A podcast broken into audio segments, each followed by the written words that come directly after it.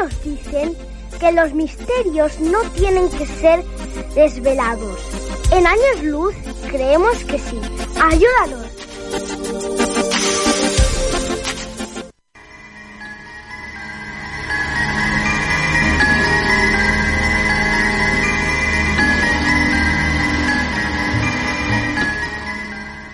Así que de verdad sois unos cazafantasmas. Sí, aunque sin uniforme.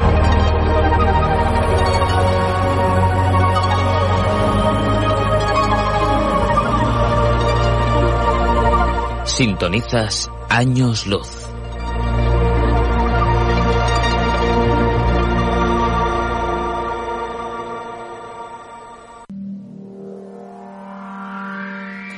Buenas noches, bienvenidos a una nueva cita de Años Luz, el misterio y el enigma, lo extraordinario, lo sobrenatural, las curiosidades de la ciencia de frontera.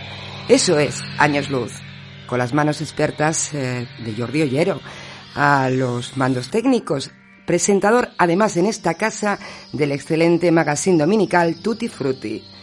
Los viernes noche, Radio San Vicente se adhiere a la niebla de los misterios gracias a nuestros oyentes, vosotros y compañeros especialistas y a la colaboración de un gran grupo de colaboradores de todo el mundo que llenarán la segunda hora del programa con sus voces e informaciones. La primera, la primera hora, la que empieza en estos instantes, la protagonista será la paraciencia, la parapsicología y sus más conocidos expertos. Además, para acercarnos al estudio y exploración de lo sobrenatural y de lo sin explicación, contaremos con uno de los más conocidos parapsicólogos españoles, el investigador, escritor, presidente de la SEID, Pedro Amorós Sorjop. Y, por lo tanto, nos encantará también abrirnos a los micros con los compañeros Gustav y Fran, que como miembros catalanes de la SEID participarán, después de hablar con Pedro, en una tertulia donde los cuatro vamos a disfrutar de lo que en la mente y en el más allá pudiera estar habiendo.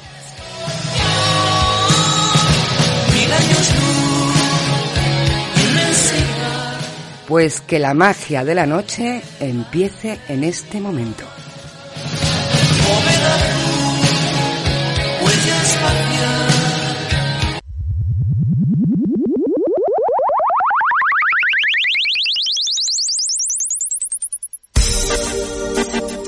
Algunos dicen que los misterios no tienen que ser desvelados. En años luz creemos que sí. Ayúdanos.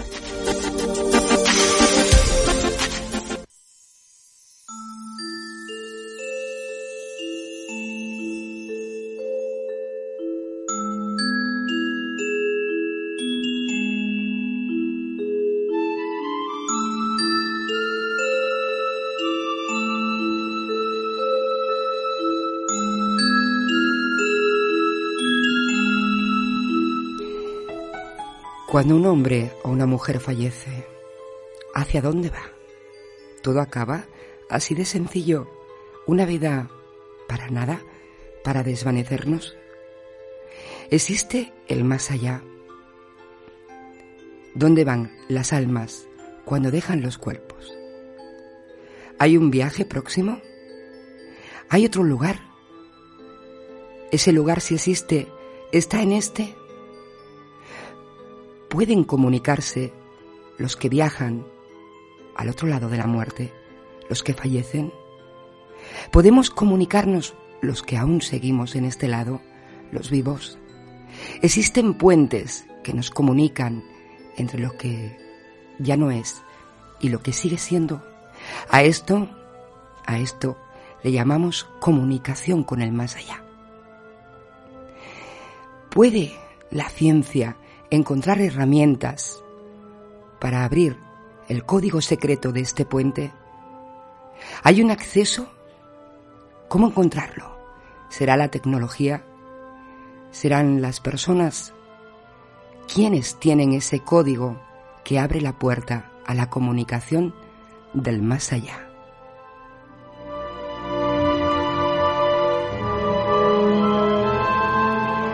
Cuando la herramienta está en nuestras manos, la tecnología a nuestra disposición, a las conversaciones, al lenguaje, a ese puente hacia el más allá, le llamamos transcomunicación o comunicación del más allá instrumental.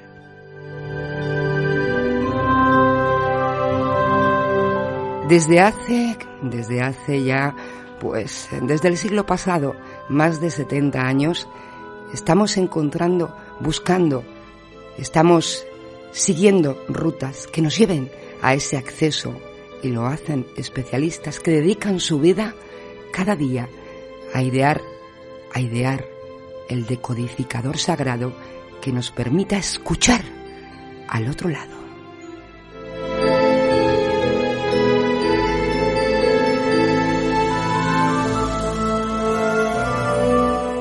Y uno de los mayores expertos que tenemos en España, en Europa, uno de los mayores eh, trabajadores para descodificar ese misterio hacia el más allá, a ese lenguaje, a esa comunicación, es Pedro Amorós, presidente de la SEIP, la Sociedad Española de Investigación Paranormal. Desde 1995 eh, la preside y lo hizo con una idea muy clara, encontrar respuestas y unificar, unificar a todos los buscadores, a todos los investigadores que quisieran dar con él, eh, con esa respuesta que nos llevara a desvelar el misterio que hay más allá de la muerte, más allá de la vida.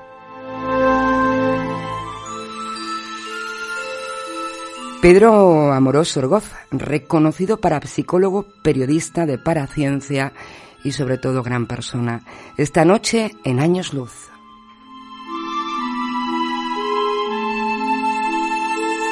Gracias a él también la unificación de los investigadores del misterio nacionales y a veces también internacionales, porque la unión hace la fuerza y juntos seguramente encontraremos más.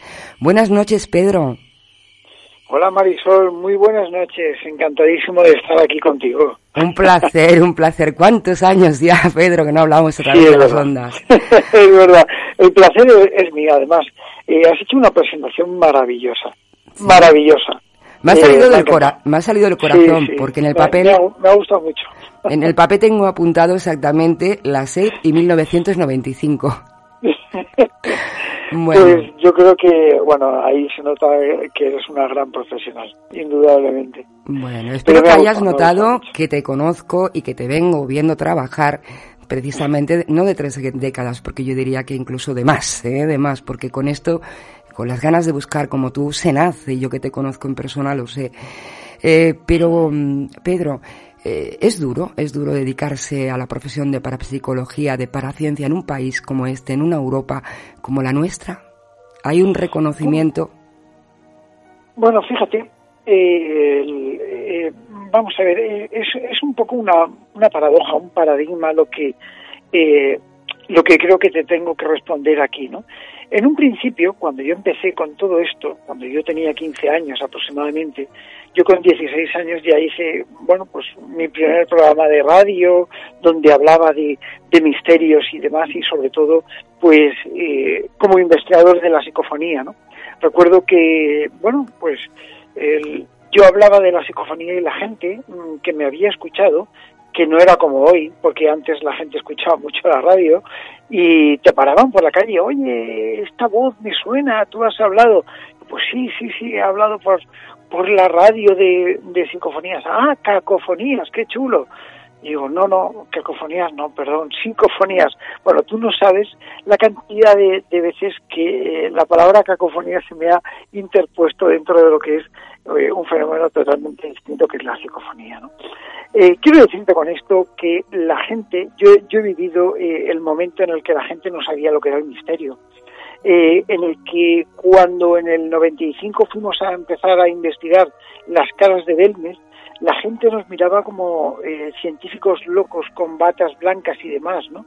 que iban a estudiar el fenómeno. Ya están aquí los científicos, nos decían, fijaos recuerdo que todo esto han sido comienzos muy, muy, muy eh, complicados desde el punto de vista del desconcierto por parte nuestro. No, no podemos olvidar eh, que somos parapsicólogos y los parapsicólogos son las personas que estudian los fenómenos fronterizos o fenómenos que la parapsicología eh, engloba o esconde. ¿no?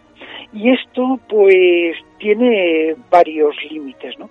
uno de estos límites se vive así en el momento en el que, bueno, pues empezamos eh, o empiezo personalmente con, con el mundo del misterio y me encuentro poco a poco que tengo que introducir, introducir, introducir.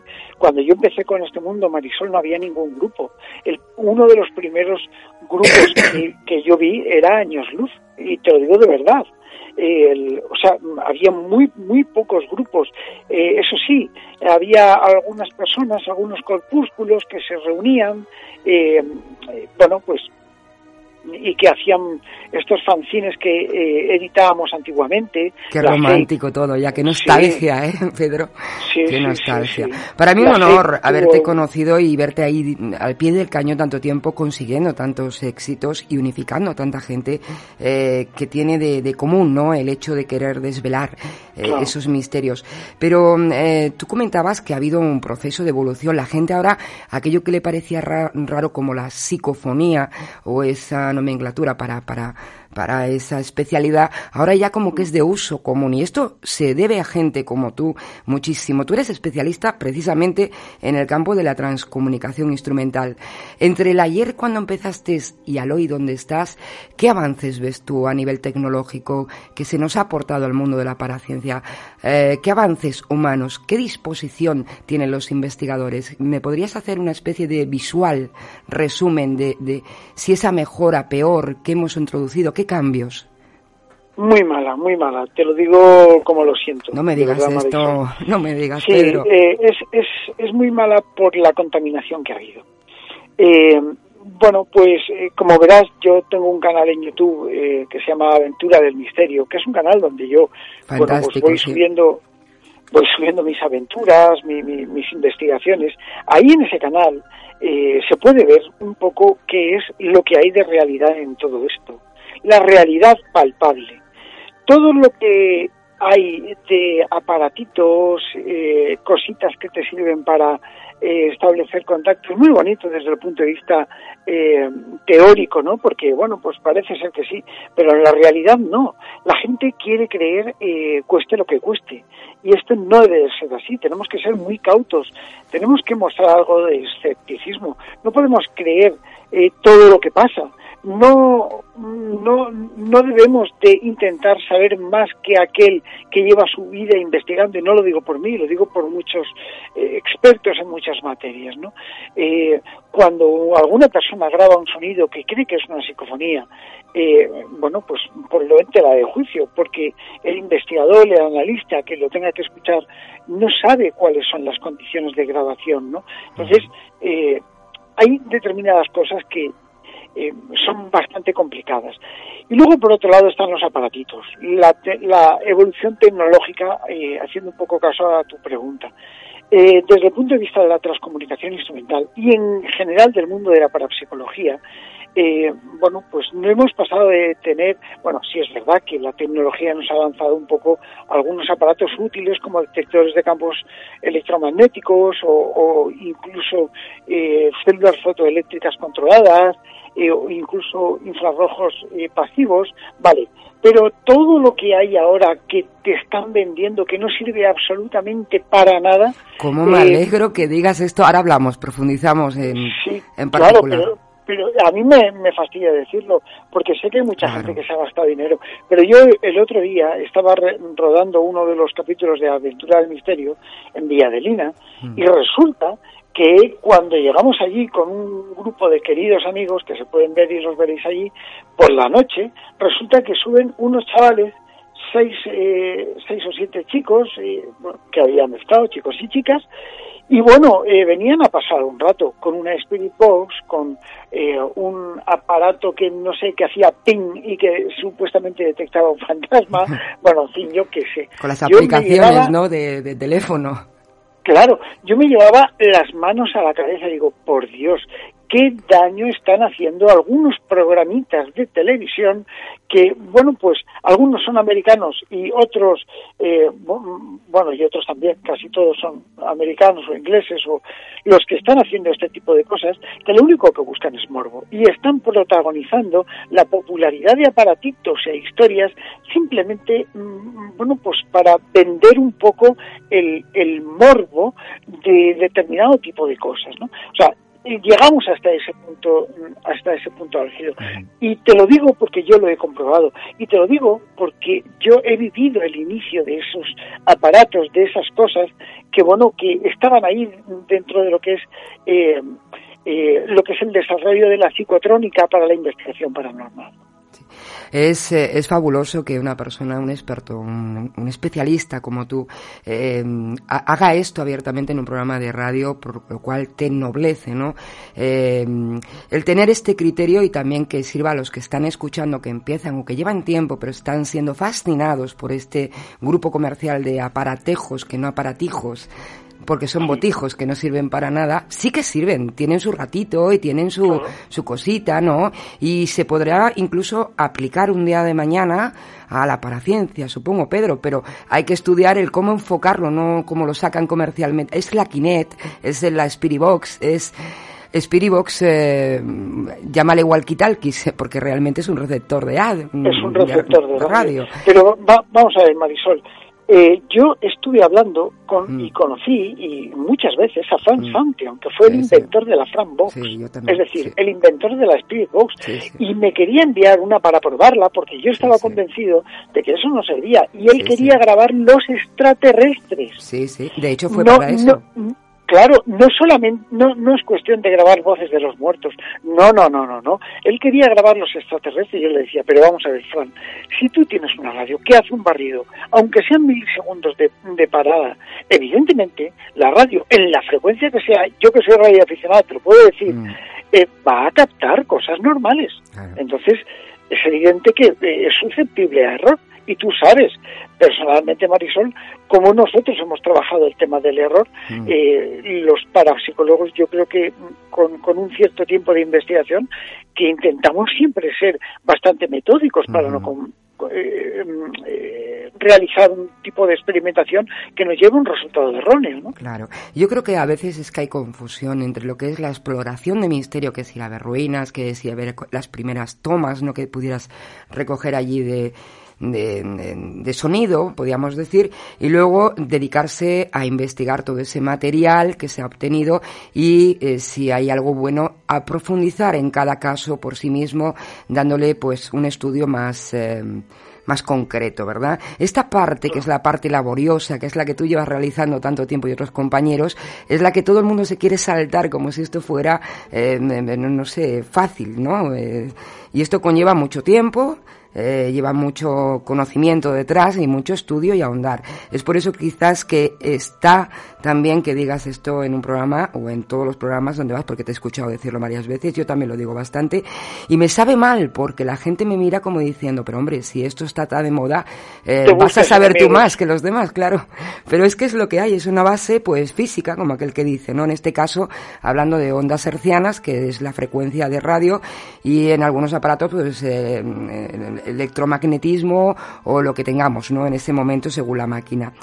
Eh, tú últimamente, eh, que también estás haciendo esta valoración con espíritu crítico bueno y de conocedor, eh, ¿qué le dirías a estos grupos que llevan tiempo y que ahora también se están como sumando ¿no? a estas nuevas modas y tendencias, gastando e invirtiendo dinero eh, desconsoladamente en cosas que luego nos pasan el material que obtienen con ello a los demás y nosotros le decimos, vale, pero es que lo que acabas de pillar puede ser o puede no ser porque tiene un tono, esta voz tiene un timbre y tiene un, un, eh, tiene acento andaluz. Entonces, eh, claro, es complicado. ¿Tú qué le dirías a estas personas? Amigos nuestros, además, muchas veces.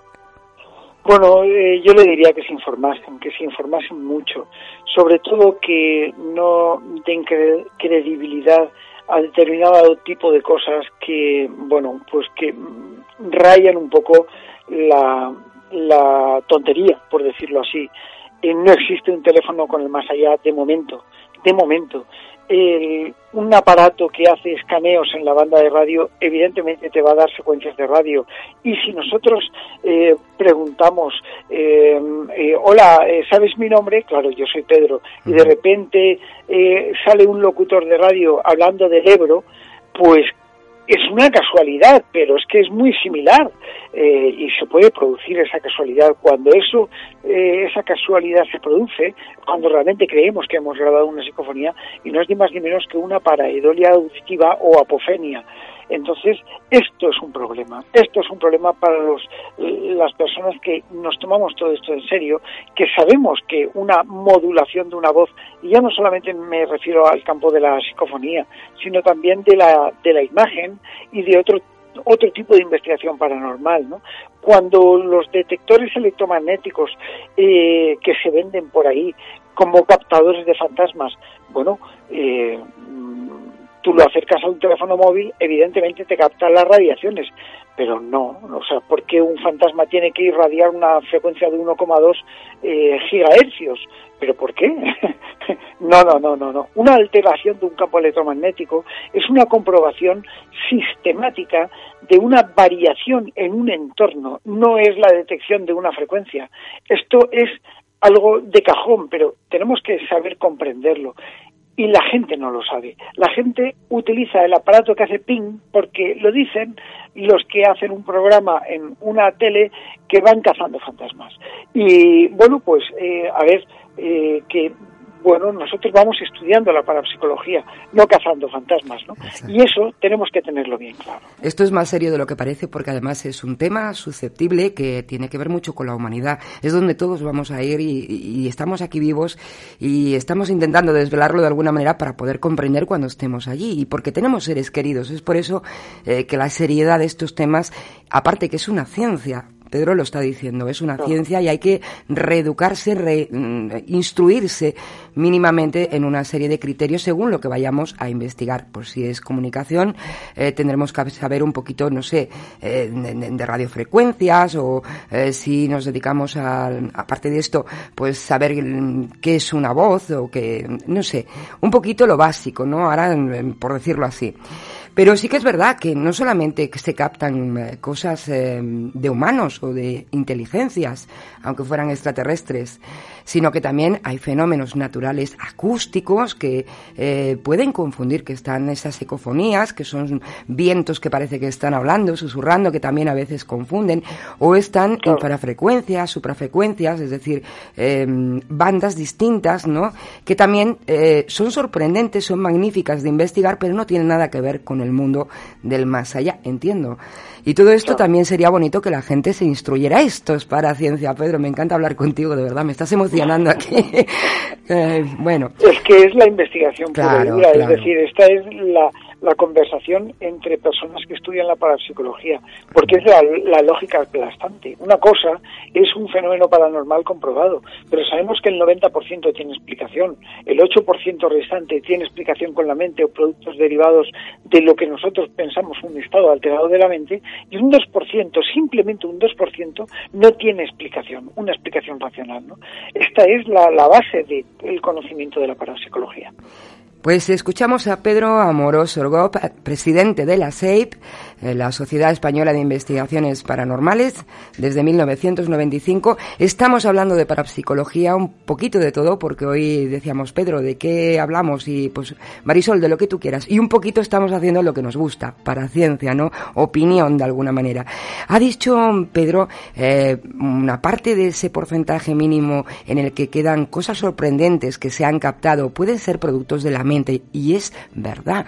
Eh, hay una probabilidad eh, estudiada en paraciencia de que personas vivas, es decir, los propios investigadores o los que van con ellos, puedan también interferir en esas grabaciones de, psicofonía. ¿Es esto así, Pedro, o, lo pienso yo, pero tú piensas de otra manera? bueno, quiero saber tu eh, opinión, ¿eh? Esto fue, esto fue un experimento que se realizó en el año 1956 por Raymond Bailes, ¿no? Eh, donde él pensaba que una persona, eh, un medium, eh, me parece que era Leslie Flynn, eh, bueno, pues sometido a un estado mediúnico, era capaz de comunicarse con unos seres fallecidos y esa mm, posición eh, que él adoptaba, bueno, pues le permitía grabar un disco de 72 revoluciones por minuto. esto se presentó a la American Physical Physical Research, que es la, la Sociedad Americana para la Investigación Paranormal, y bueno, pues publicaron esta carta con un estudio y demás, ¿no? Eh, todo el mundo se le echó encima porque, porque era, era iluso. Yo hice esta prueba en la SEIP, en uno de los eventos, que por cierto lo tenemos dentro de muy poquito, eh, pues en uno de estos eventos, hace cuatro o cinco años, realicé yo este experimento con 31 personas sometidas a un estado alterado de la mente, ¿no? Eh, para ver si realmente se producía y realmente se produjo un resultado, un resultado verdaderamente interesante a tener en cuenta, ¿no? Y te lo resumo muy, muy brevemente. eh, nosotros nos concentrábamos en determinado tipo de eh, figuras geométricas y las personas eh, intentaban de algún modo dejar esas grabaciones ahí, ¿no? Eh, o sea, grabar en psicofonía, por ejemplo, eh, lo que es el, el, el producto de lo que nosotros estábamos intentando grabar. Eh, bueno, pues sí se obtuvieron resultados, resultados interesantes, por lo menos interesantes para, para tomar en cuenta. Pero lo que nosotros obtuvimos eh, no era concretamente la palabra en sí eh, que nosotros estábamos eh, intentando emitir, sino voces que hablaban sobre el tema. Con lo cual a mí me da por pensar que el producto de lo que un investigador eh, piense o un experimentador eh, pueda pensar o emitir telepáticamente a la hora de realizar un experimento puede perfectamente influir dentro de lo que es una grabación psicofónica, pero no por su mente, sino por algo que sí está leyendo su mente. Es decir, hay un mediador, una entidad, un algo inteligente que sí es verdad que responde y habla sobre las preguntas o los tratamientos que desarrollan las personas que están realizando este experimento telepático. Qué interesante, qué interesante esta, esta observación. Bueno, pues eh, repito, ¿eh? estamos, eh, eh, bueno, todo el mundo lo conoce por su voz, lo, lo ha reconocido porque siempre está en los medios de comunicación. Es Pedro Amorós, presidente de la SEIP, que por cierto, ahora en febrero tienen un simposio los días 8 y 9, si no me equivoco, el simposio 2020 y que, que, bueno un poquito qué es lo que lo que se hace en este tipo de reuniones para investigadores Pedro. Eh, experimentos. Experimentos. Experimentos o sea lo que te gusta a ti vamos en pocas palabras. Bueno eh, a ver eh, primero tenemos unas eh, jornadas evidentemente eh, de investigación pues donde se exponen prácticamente o sea, teóricamente y prácticamente las investigaciones de los investigadores que vamos desarrollando, bueno, pues y habrá gente que expondrá eh, determinado tipo de, de análisis que están efectuando. Por ejemplo, yo voy a hablar sobre casas encantadas y sobre algunos fenómenos que estamos observando relacionados y concomitantes con las casas encantadas. Son mini tertulias de 30 minutos donde se exponen por parte de los investigadores se exponen sus hipótesis, sus teorías, ¿no? No es un congreso, es un encuentro, un encuentro de investigadores, ¿no? Y bueno, pues eh, también, o sea, gente preparada, gente no preparada, pues tenemos también eh, dos o tres conferencias de personas que no están muy preparadas dentro de lo que es el tema de las conferencias, pero que sí que van a exponer sus casos. ¿no? Es decir, tenemos un poco una amalgama de todo y también se investiga se experimenta junto con todos y se enseña a toda la gente el método de trabajo de experimental. Me estoy animando. Este año lo mismo vuelvo a veros y me haría mucha ilusión. ¿Dónde lo realizáis? Esto lo hacemos en la provincia de Alicante, concretamente en una población que es Alfaz del Pi, en, en, en un hotelito súper bonito, eh, muy bonito y, y, muy entrañable, y ahí pues nos reunimos todos pues al ladito del mar. Qué bien. O sea, un encuentro de investigadores, todos con ganas de hacer, experimentando juntos. Imaginaros eh, es que esto eh, es necesario que se diga porque la gente no sabe que se viene haciendo desde hace tanto tiempo y que realmente es lo que permite que la parapsicología esté reunida y que vaya para adelante, que no se haya quedado en agua de borrajas como en otros países, ni que haya derivado en locuras como los americanos, que tú decías, ¿no? Los vendedores de, de mitos, ¿no? Hay que hacer relleno de programa show, ¿no? De, de salsa rosa del misterio. Bueno. Pedro, eh, me encantaría seguir hablando contigo. No te me vayas, es que es que voy a seguir hablando contigo, pero no, no yo, sino que ahora entra la sección de dos personas eh, que además son de la SEIP. Son eh, gente de la tuya que tengo colaborando aquí en el programa. Tengo bastantes colaboradores tuyos. Siempre que voy a algún sitio, hola, soy de la SEIP. Están por todos lados, ¿eh? como los fantasmas. Bueno, pero en este caso positivos. Mm, sí, sí. Eh, bueno, pues eh, te los voy a presentar. Son buscadores de lo inaudible y ellos eh, están hoy aquí en la mesa, son muchos, pero hoy en la mesa están representados como siempre en esta sección Fran y Gustav. Buenas noches. Muy buenas noches, Marisol. Buenas noches, Pedro. Hola, muy buenas noches chicos, ¿cómo estáis? Muy bien, encantado de tenerte aquí en el programa Años Luz y, bueno, es todo un honor poderte tener aquí en el programa. El honor es mío de estar aquí con vosotros, por supuesto. Tenía muchas ganas de, de conocerte y, y el, en, el, en el congreso que se hizo del TCI de Belchite, ahí por fin pude, pude conocerte y hacerte y hacernos una foto con, con Marta, con la chica de, ah. de aquí de la tienda, en la, en la entrada de, del antiguo Belchite. Estupendo, estupendo. Quería un poquito matizar también lo que hemos hablado sobre las psicofonías, porque, claro, eh, hoy en día con, con lo que es la, la Spirit Box, eh, de enseguida que la pones, como muy bien has dicho, aparecen voces. Y ahora, hoy en día salen psicofonías como churros, por decirlo de alguna manera. Yo recuerdo eh, Sinesio Darnell, eh, recuerdo también Germán Dargumosa, eh, Ferid Jugenson, que costaba, o sea, que, que para sacar una psicofonía, pues, mm, pues costaba hacerla, ¿no? O sea, y hoy en día, había que trabajarla, ¿no?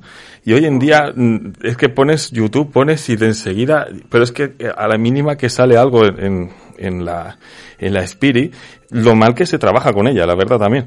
Y de enseguida aparecen voces y de enseguida te la están traduciendo, ¿no? Y lo que dicen las voces, Pedro, porque algunas dicen bocadillo de chorizo, una Coca-Cola, y mm. eso ya es una psicofonía. Claro, entonces recuerdas a los antiguos maestros que pues que son auténticos mm, transcomunicación de la TCI y, vamos, no sé, es un poco... Fran, Fran, antiguos no, que Pedro, es joven. No, no, no. Pedro es joven. Sí, sí, no, no, no, lo hablaba por, por Pedro, hablo por, por los profesores que habían antiguamente, ¿no?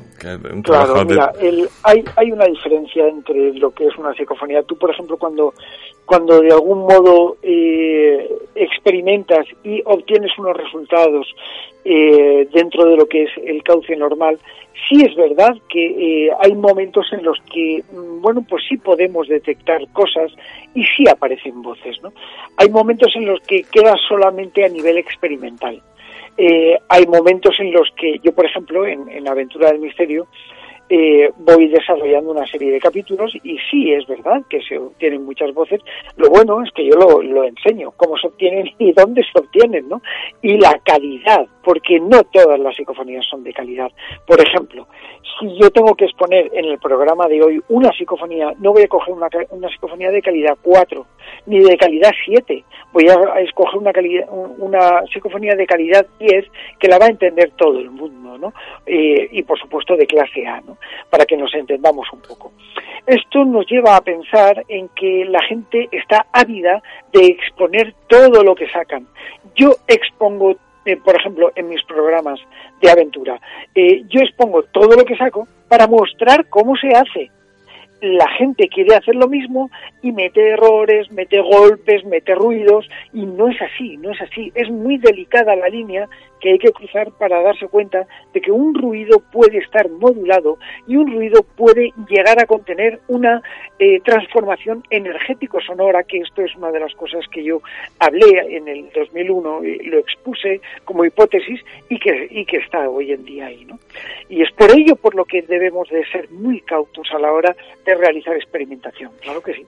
Hay, hay una cosita que sí que me gustaría que debatiéramos aquí un momentito, ya que aprovechamos que estamos hablando de psicofonías, que yo creo que no se habla lo suficiente, ¿no? Esa distinción entre psicofonías de cualquier sitio que tenga algo o que no tenga, pero nosotros estamos detectando una anomalía, ¿no? Psicoacústica, eh, pero son psicofonías anónimas que aun, aun determinando, que eso nunca lo podemos determinar 100%, que fuera algo real, que fuera de una entidad, ¿verdad?, que lo está provocando, pues no podemos reconocer esa voz, no le podemos dar una identidad, salvo que ella lo exprese y nos dé un, una especie de, de argumentación para ver su biografía, ¿verdad?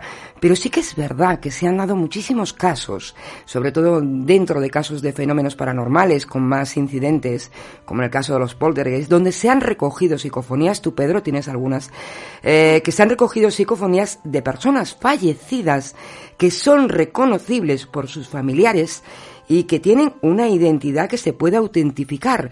Eh, eh, este, esto yo creo que se debería de, de, hablar, ¿no? Porque la psicofonía como herramienta no es algo ajeno a la paraciencia, sino es una herramienta más para investigar el misterio del más allá.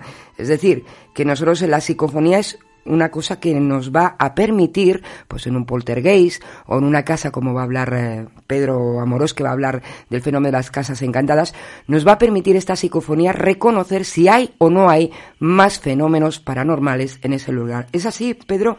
¿Qué opinas? Bueno, no es una pregunta, es un abierto. Sí, sí, sí. Mira, yo el, el, bueno, tengo una, una de mis facetas laborales es la investigación judicial. ¿no? Eh, yo soy perito fonográfico forense para eh, el esclarecimiento de determinado tipo de voces que ante un tribunal hay que demostrar que, bueno, pues se trata de fulanito o de menganito. eh, quiero decir con esto que muchas veces cuando yo me enfrento a un caso que hay que demostrar que se trata de una voz indubitada, por ejemplo, eh, sí que necesito determinado tipo de patrones que se reproducen y necesito reproducirlos, ¿no? Si yo no tengo la persona en cuestión, si a mí una psicofonía me dice tengo hambre y no tengo la persona en cuestión que eh, me, me, pueda decir tengo hambre, no puedo realizar lo que es la comparativa eh, fonográfica total y coherentemente desde el punto de vista del oscilograma. ¿no? Es decir, yo no podría demostrar que eh, ante un tribunal que se trata de fulanito. ¿no? Eh, esto es una cosa. Luego tenemos eh, psicofonías eh, claramente eh, comprensibles, con una cadencia, timbre y tono similar al de una persona. Sí, se han producido. Y yo tengo esas grabaciones. O sea, yo las he obtenido. No, o, o, mejor dicho, el, muchas de ellas no las he obtenido yo. Simplemente me las han pasado gente porque se han obtenido de forma casual, uh -huh. de forma eh, curiosa, ¿no? Y otras, pues sí, sí que las he obtenido yo. Pero fíjate en la delgada línea que se corre entre lo que es una psicofonía y otro día si quieres podemos hacer un programa sí. sobre psicofonías en cuestión de cómo se forman, qué son y todo eso, eh, porque realmente no tienen una molla fonográfica lo suficientemente interesante como para sacar lo que es eh, la cadencia, el timbre y el tono, que sí que tenemos la frecuencia normalizada que caracteriza lo que es una voz. ¿no? Al no tenerlo, no podemos decir que es esa voz. Entonces, ¿por qué hay algunas que sí y otras no? Todo lo que no se puede llegar a demostrar, nunca se podrá llegar a demostrar, porque no tiene lo que es contenido eh, fonográfico demostrable, eh, o foniátrico también, mejor dicho, uh -huh. eh, todo esto es psicofonía. Lo que no, lo que sí que tiene una demostración clara es una voz paranormal, es un fenómeno paranormal de tipo acústico, que es totalmente distinto. Estáis escuchando Años Luz aquí en el estudio. Fran, eh, buscadores de lo inaudible. Gustav, buscadores de lo inaudible. Al teléfono, el investigador también Pedro Amoroso Orgov, que hoy estamos haciendo un potipoti de paraciencia. Ya estamos centrados en lo que nos gusta, que son las psicofonías. Tenía que ser así, Pedro, tenía que ser así. Yo ah, estabas tú hablando y estoy, no me ves, pero estoy con la cabeza diciendo asertivamente que sí a todo lo que estás diciendo. Es más, podríamos hacer una pequeña apreciación si te parece, al caso de ese detallito de las respiraciones, ¿no? que también nos sirve para discriminar eh, esas eh, probables eh, parafonías, ¿no? y que veo que los grupitos o, las personas individuales no le dan una, una importancia y, bueno, yo no sé si si, si es hora, ¿no?, de que también le demos esta relevancia. Psicofonías que tienen eh, aspiración, es decir, que inhalan y exhalan aire. ¿Qué hace una entidad incorpórea, desencarnado o un fallecido que es solamente alma, espíritu? Exhalando e inhalando aire, no tendría sentido, pero es que esto también se detecta en una psicofonía a la hora de analizarlo en ese espectrograma que decía Pedro, y nos lo encontramos muy frecuentemente. ¿Qué te pasa, Pedro, cuando tienes esto en la mano y tienes que explicarle a la persona que te lo trae que esto debe ser otra cosa, pero una psicofonía puede ser que no? Eso es muy difícil. Qué duro, ¿verdad? es muy difícil. Qué duro. No, a ver, yo analizo eh, aproximadamente unas 100 psicofonías al día de gente, ¿vale? De gente que me envía, pues, eh, amigos del canal, y lo hago muy gustosamente, ¿eh? de verdad. No doy abasto, pero, pero, pero sí que son muchísimas psicofonías las que pasan por mi mano. Y muchas de ellas, eh, lamentablemente, tengo que decir eh, que no se trata de psicofonías, ¿no?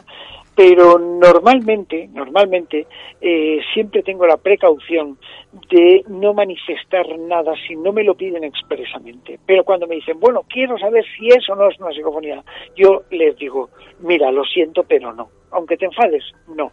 La gente se enfada. La gente se enfada, les duele, porque todo el mundo cuando graba su psicofonía quiere que su psicofonía sea la mejor, quiere enviarla a milenio a cuarto milenio, eh, quiere enviarla, bueno, pues a todos los programas eh, relacionados para que todo el mundo escuche su psicofonía. Me parece muy bien, pero realmente cuando no lo es, no lo es. Y por desgracia decir que no en este sentido, uff, es muy difícil, muy difícil. Eh, Pedro, nosotros, eh, el, compañero Gustavo, para mí es mi maestro, eh, tiene un pequeño laboratorio, ¿vale? Entonces, bueno, ahí analizamos nuestras, nuestros trabajos y analizamos muchas veces las psicofonías de gente que nos envía también. nos han llegado a bloquear por, precisamente por lo que estás comentando. O sea, hay gente que nos manda psicofonías, también imágenes, o sea, mm, de orbes, de y me han llegado a decir, yo decir, mm, o sea, con mucha educación, ¿vale? Eh, decir que todo lo que han mandado, pues, que no es verdadero. Y me han llegado incluso a decir, muy bien, chaval, hasta luego. Y nos han bloqueado de, de Facebook, de Instagram, o sea, de todo. Y, pero es, es, es, aparte de eso, es bonito, ¿no? El, el poder estudiar y que la gente te envíe, ¿no? O sea... Eh... Hombre, esto es muy bonito.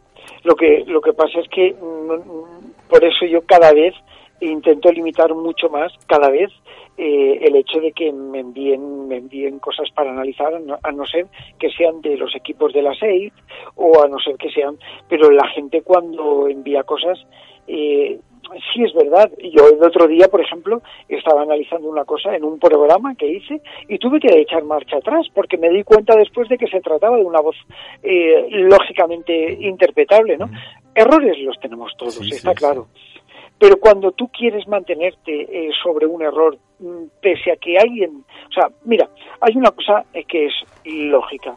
Yo, por ejemplo, hago una interpretación, por ejemplo, en la aventura del misterio, hago una interpretación, ¿vale?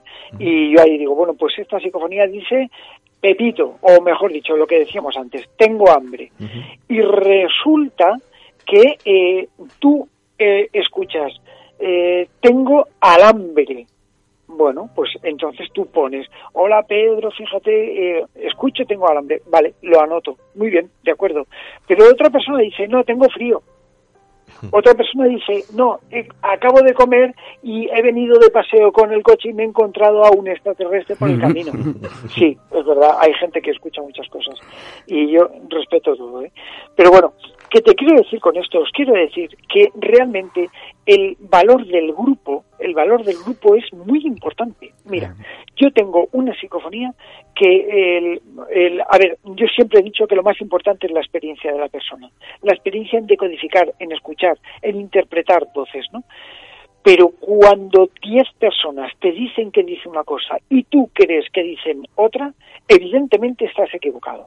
O sea, esto es así. Y esto a mí me ha pasado muchas veces, ¿no? Con lo cual, eh, nadie puede poner eh, lo que es eh, el dedo eh, para en la llaga en la interpretación psicofónica, pero indudablemente sí podemos decir, eh, o sí que podemos saber por nuestra experiencia, que se trata o que no se trata de algo paranormal. Hay que decir que, bueno, no todo el mundo comete un fraude consciente, que también hay muchos que por ilusión os mandan, nos mandan estas eh, psicofonías o psicoimágenes o... El gran, el gran número, Marisol. Eh, claro, y estos, eh, yo creo que, que, si alguna vez os lo dice un investigador, no os tenéis que poner de forma orgullosa, enfadados, ¿no? Sino que tenéis que, de alguna manera, preguntarle cómo, cómo podéis llegar a comprobar si eso no es auténtica, qué más cosas hacer, porque lo que decimos, la la psicofonía o la parafonía es una herramienta que por sí misma es brillante y es un mundo de investigación, pero es parte de todo lo que es la paraciencia, una parte, eh, como dice Pedro, una parte, pero dentro de un grosso de más cosas. Hay una pregunta que te quiero hacer porque ya se nos va yendo lamentablemente el tiempo, esto es radio, los hercios mágicos de la radio que también, pero mm, vuelan que corren cuando estamos a gusto. Oye, yo no sé cómo pasa. Pero hablando de distorsión del tiempo, de la relatividad del tiempo, es verdad, la psicofonía o la también las tienes. Están las dos versiones, aquellas incursiones que son de microtiempo, que parece que necesitan menos tiempo, que en cualquier momento de una, de una grabación aparecen y es eh, el golpecito, que luego lo, lo tienes que analizar dilatando ese espacio para poder escucharlo y que te encuentras de maravilloso eh, que eh, puede haber frases, ¿no? En un micro milisegundo. Y el, la macropausa, es decir, que no te das cuenta y hay grabaciones, cuidado, lo que voy a decir ahora, revisar las que tenéis, no las tiréis, porque esto es nuevo. Eh, resulta que hay personas que han ido a grabar a sitios y están buscando las incursiones pequeñitas, porque es lo que conocíamos, pero ahora hemos detectado que también hay las dilatadas, es decir, frases que van en un proceso en el que están hablando los que recogen la psicofonía y mm. si lo acortas en speed lento es cuando escuchamos la palabra o la frase de lo que podría ser la entidad. Y esto es muy curioso. Eh, ¿A esto cómo podríamos trabajarlo, Pedro? ¿Cómo podemos, eh, qué sistemas? ¿La típica grabadora? Eh, ¿El ordenador? ¿Qué nos propones para cuando una persona es neófita o está empezando o lleva un tiempo pero quiere saber qué material es el bueno? ¿Tú cómo lo harías? Bueno, es muy interesante el tratamiento, Marisol. Mira, mm, yo ahora estoy utilizando unidades de memoria de grabación, pues tipo iPad, tipo eh, que son tablets, que eh, con un conversor que te dan eh, la posibilidad de crear un estudio de grabación allá donde vas, ¿no? Con micrófonos que captan una sensibilidad asombrosa y demás, ¿no? Y bueno, es algo absolutamente impresionante la calidad que nos ofrece, ¿no? Pero bueno, con una simple grabadora. Si alguien no quiere invertir mucho, yo hice en la aventura hice un eh, eh, una estadística con gente, bueno, y bueno, pues había un montón de miles de personas allí que, participaron y demás, ¿no? Y te puedo decir que pregunté eh, qué sistema de grabación utilizaban. El 87% de personas utilizan un móvil. Entonces, a ver, eh, un móvil tiene un problema el, porque claro, yo ahora eh, precisamente estoy haciendo una nueva aventura de misterio, de, de eh, la estoy, a ver si el lunes la puedo publicar, eh, la estoy montando simplemente para exponer a la gente las diferencias entre grabar con una grabadora y un teléfono, ¿no? Para que veamos realmente si una grabadora ofrece cosas distintas. Y parece ser que sí, claro que sí, ofrece cosas distintas. Y con el teléfono, bueno, pues voy a hacer un poco de spoiler, pues eh, se graban muchas más psicofonías. Pero un momento, vamos a repetirlo, vamos a repetirlo, voy a hacer lo que hacen otros. Cuidado, en exclusiva, lo que nos dice Pedro. aquí en Años Luz. Repetimos el spoiler. Pues repetimos el spoiler. Eh, realmente con un teléfono eh, se graban más psicofonías que con una grabadora. La diferencia está en que la grabadora eh, está registrando pues 96.000 hercios de frecuencia, está registrando una calidad eh, sin comprimir, está registrando eh, aproximadamente 24 bytes de, ancho de banda, con un micrófono que, bueno, pues el que yo utilizo vale 500 euros, que no es un micrófono barato, ¿no? Y el teléfono tiene un micrófono del tamaño, bueno, el, micrófono que yo tengo es como una cabeza humana, pero bueno, con la araña y todo. El micrófono del teléfono es como la cabeza de un alfiler. eh, lleva una tarjeta de sonido que minimiza y sustituye el sonido de fondo para que la conversación que estamos teniendo ahora salga nítida y tú no escuches los ruidos de fondo que están por ahí perturbando, ¿no? Es decir, amplifican la voz, pero eh, disminuyen el ruido de fondo. Es decir, englobándolo todo, eh, dos puntos. El teléfono es para hablar por teléfono, la grabadora es para grabar. Si queremos utilizarlo para obtener psicofonías, necesitamos un dispositivo externo para poder captar. Ese dispositivo, es verdad, vale poco, pero necesitamos un micro externo y un eh, aparato que, eh, bueno, pues adapta eh, lo que son los grabadores a los micrófonos, ¿no? Y entonces sí. Pero si no, mm, el, el sonido de un teléfono, la mayor parte de cosas que nos ofrece son voces que por desgracia parecen psicofonías, pero que son simples ruidos que están camuflados y que parecen estar modulados. Esto ha sido en unos minutos una pedazo clase magistral de Pedro Amorós, presidente de la SEIT, para Años Luz. Escuchar de nuevo este trocito, yo creo que vais a aprender muchísimo y hacerlo con él, pues es maravilloso. Pedro, ha sido un placer, muchísimas gracias. Eh, espero que, que, vuelvas a Años Luz cuando tú lo desees. Cuando quieras. Eh, y espero verte también pronto. Y bueno, mientras tengo aquí a tus niños en el estudio que me están haciendo una labor maravillosa yéndose a investigar casos en directo y con una seriedad eh, increíble, buscadores eh, de lo inaudible. Pues nada, Marisol, sabes que es un placer estar aquí contigo, por supuesto. y que, bueno, pues cuando me necesites, nada más me lo tienes que decir y yo encantadísimo. Ahí estamos. Te pondré una llamada. Pues un abrazo muy fuerte y ánimos, muchísimos ánimos. Un abrazo grande para ti, Pedro, y es un honor eh, poderte escuchar y, un auténtico placer y un maestro, de verdad que sí. Muchas gracias. Muchas ¿eh? gracias, amigos. Igualmente, Pedro.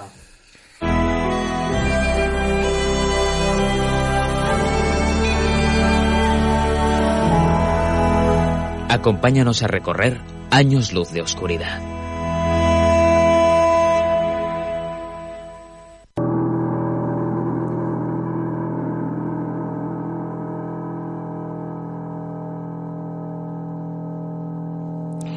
Bueno, ahora ya sí entramos en la sección Buscadores de lo Inaudible.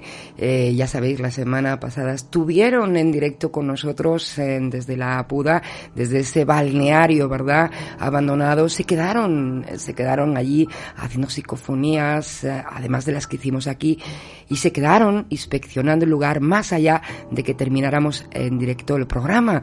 Y bueno, ya que están aquí, tanto Gustavo como Fran, me gustaría eh, saber una semana después si hubieron novedades después de colgaros el teléfono, qué pasó, qué se ha obtenido, qué previsiones tenéis del caso de la puda en Esparraguera, Montserrat, Barcelona. Gustav. Hola, buenas noches. Buenas noches. Bueno, por el momento aún estamos analizando. Y por el momento de cuatro psicofonías, solamente hemos cogido positivamente una, que ya la traeré la semana que viene que sí que se oye como una, una voz, pero bueno, hay que analizarlo un, poco, un poquito más. Bueno, pues una vez que la analices, tenemos que hacer el especial porque siempre nos queda pendiente. Hay dos que quedan pendientes en esta sección, siempre, no sé cómo nos pasa. Uno de esas psicofonías tan buenas que tenéis por ahí cogidas y un segundo para ver el, cómo se hacen fraudes o equivocaciones, ¿no? Eh, de esas paracústicas que no lo son y que Gustav viene proponiéndome y yo estoy muy ilusionada en que lo haga y tenemos que ir haciéndolo, ¿eh? Gustav, estos Sí, sí, dos temas nos quedan pendientes. Estoy ahora haciendo un, un montaje Que lo ¿Cómo que estás haciendo un montaje? Sí, para que vean cómo, cómo hacen el fraude. Ah, vale, vale. ¿Eh? Fra- Fraga, que ha sonado, estoy haciendo un montaje. No, No, a ver, os puedo adelantar algo, ¿no? Que, Vale, vale. eh, se lo iba a preguntar a, a Pedro Amoros, pero mi compañero cuando coge el micrófono no lo suelta, se adueña de él, ¿no?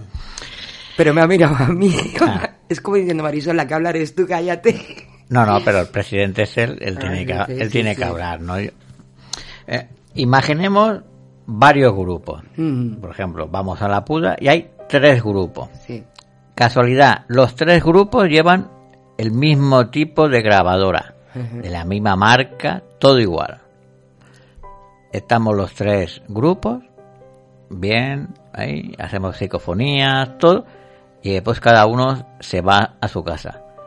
Cuando se presenta el resultado, solo en una grabadora de un grupo salen voces y en las otras dos no sale Nada. nada. ¿Cómo? ¿Qué piensan los, los oyentes? A Los ver, oyentes, ¿qué entre las piensan? cuales me ver, incluyo. Si las tres grabadoras están juntas, juntas, si hubiese un- un- un- una voz o, o una, eh, ¿cómo, cómo diría yo? Una que es un, un golpe, ¿no? Mm. Claro, si hubiese un golpe, tendría que registrarlo las tres grabadoras. ¿no? Porque si, dijéramos que las grabadoras son distintas, que son tres modelos distintos, ¿no? Son iguales. Pues pueden ser que la sensibilidad de una cambie de la otra, pero que las tres sean iguales de la misma marca, porque ahora está de moda, pues cuando mejor grabadora, mejor psicofonía sale. De entrada, cuando has dicho eso, y, y- y aunque es verdad que yo ya tengo opinión como oyente tuya, pero ya me ha dolido. La imagen que he visto, que me ha venido a la cabeza, me ha dolido. ¿Qué hacen tres grupos de investigadores con tres grabadoras en la mano, que es lo- como nunca se debería estar haciendo? Eso de entrada. Ah. Por eso cogen psicofonías de cualquier cosa. Ah, eh. Ruido de fondo, se llevan arrastres, se llevan un montón de historias.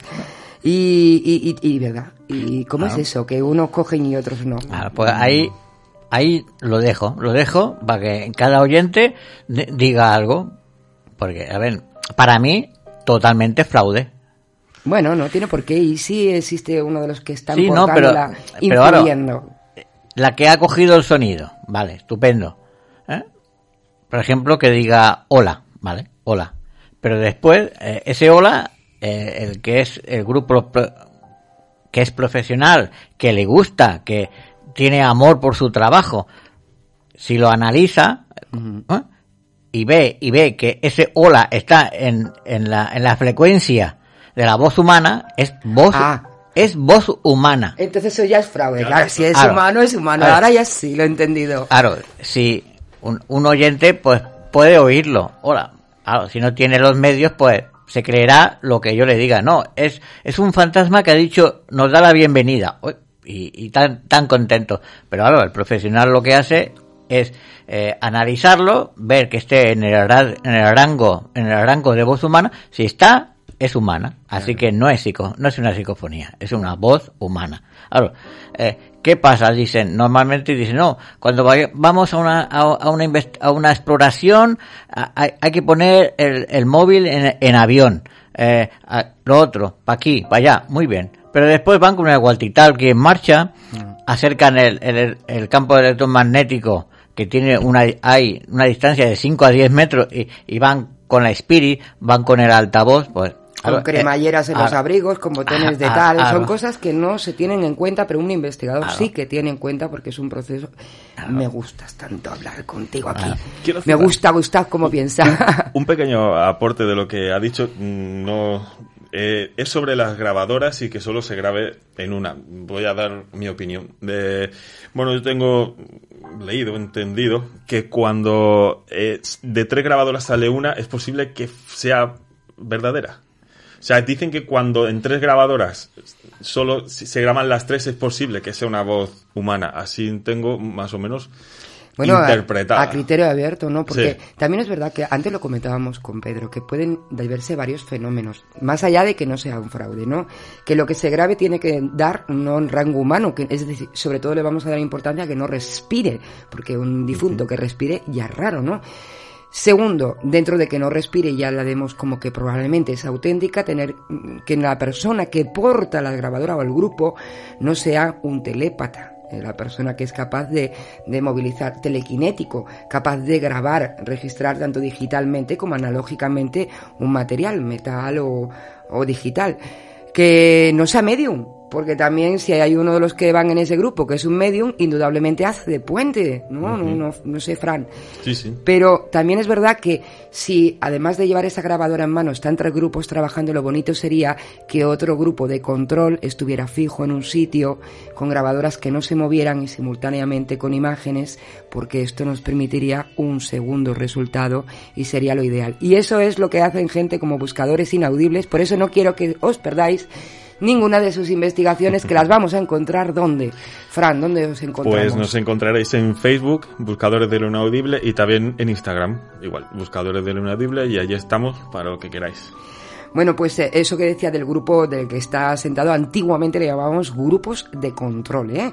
Eh, por si queréis proponer participar de estos grupos de control con buscadores de lo inaudible, que ya sabéis que os han dicho muchísimas veces y lo están haciendo, que todo aficionado, toda persona que quiera eh, unirse a ellos, hacer una exploración, una investigación, porque hacen las dos cosas, que están abiertos así. Sí, sí, sí, sí, el que quiera que se, se pone en contacto con nosotros por privado y bueno, y le damos la oportunidad de que haga una investigación o bueno, un- sí, con nosotros, una exploración. Y está creciendo el grupo de buscadores inaudible, muchísimo grupo de personas majísimas, además se lo pasan súper bien, luego veo yo el trabajo que han hecho, y están todos contentos, eh, sí, satisfechos y llenos de curiosidad. Yo me gustaría dar otra vez, una vez más, perdón Marisol, las gracias al grupo Buscadores de Inaudible por el gran trabajo que hicimos el, el fin de semana pasado, tanto en la Puda como en el directo, como en el Hotel Puz, que la verdad que fue un auténtico... Dale las gracias, porque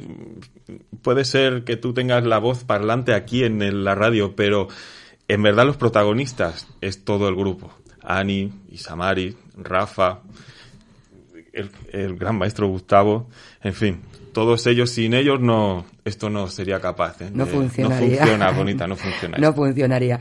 Bueno, pues eh, deciros que habéis visto que estuvieron en un hotel eh, Camp Puigmayó, y no nos han contado nada, porque eso la semana que viene es cuando toca, ¿vale? Entonces, eh, Fran, eh, la semana que viene hablamos de lo que habéis hecho en el hotel, lo que Sí. encontrasteis, igual que hemos hecho con la Puda.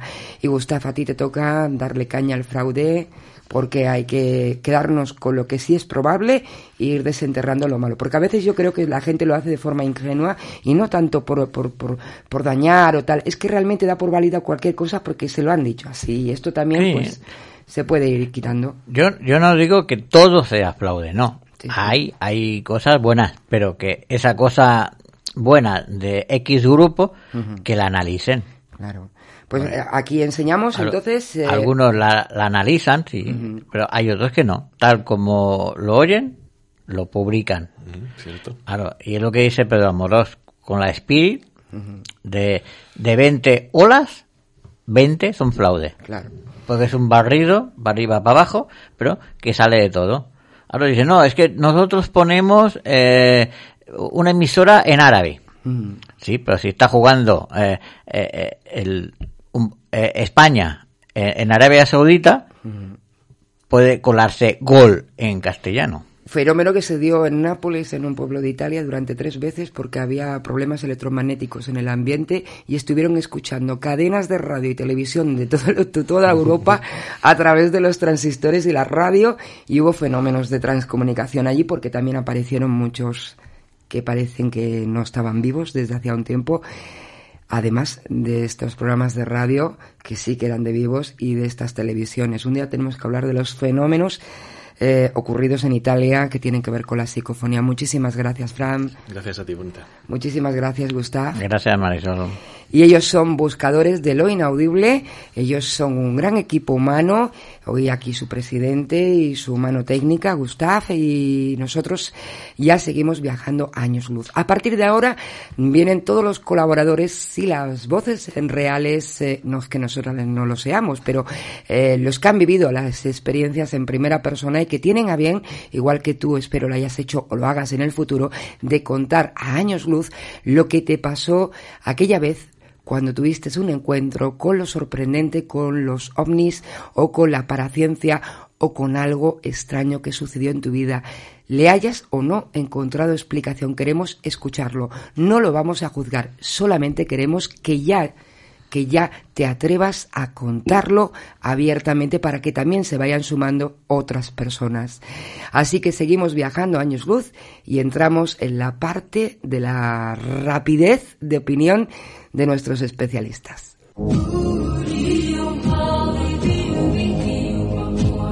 Años luz. La verdad está más cerca de lo que imaginas.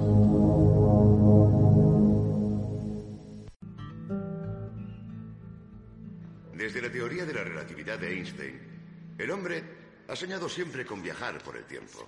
La idea depende de la existencia de los llamados agujeros de gusano.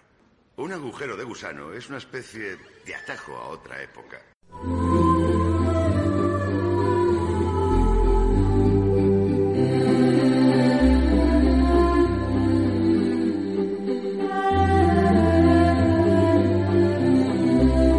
Años luz. Exploremos los otros mundos y realidades.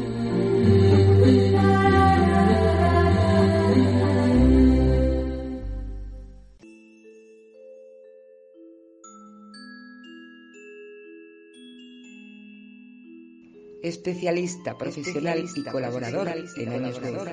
Elizabeth Ramírez, divulgadora, ufóloga, investigadora y presentadora del programa Hablemos de en Radio Rancagua. Buenas noches, un cariñoso saludo para todos los auditores de Años Luz.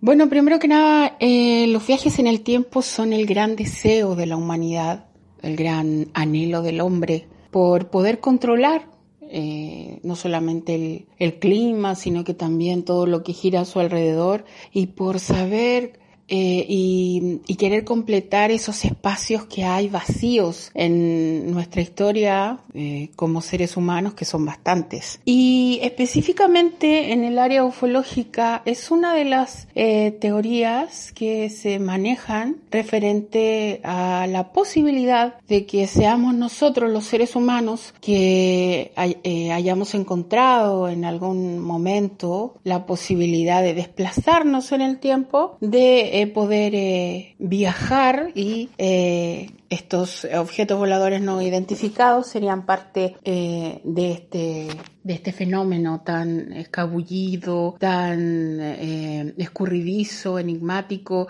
y que nos mantiene a muchos eh, hasta el día de hoy eh, aferrados a la posibilidad de encontrar en algún momento alguna respuesta. Les voy a comentar brevemente una historia que escuché aquí en Chile hace más de 15 años en un programa que se hizo acá en la región metropolitana, en Santiago de Chile, en donde un hombre que llamó, que era un exfuncionario de Carabineros de Chile, comentó lo siguiente que a mí me dejó la verdad bastante impactada porque él dio todos sus datos. Dijo que iba en su automóvil por una carretera, ¿ya? Y eh, de acá muy conocida, de la quinta región de Valparaíso, cuando de repente empezó a ver a su alrededor animales, vacas, eh, que acá en Chile es normal, lamentablemente, encontrarse con animales eh, como caballos, vacas en, en las carreteras y ocurren muchos accidentes. Bueno, él dice que unos minutos más allá, de repente empezó a ver mucha luz, mucho brillo y se dio cuenta que habían edificios de cristales, que habían eh, luces gigantescas. Eh, él pensó que eran helicópteros que se desplazaban, pero la verdad no era así. Y dice que él eh, de repente se ve en la carretera que es como una super carretera transparente, ya no de cemento,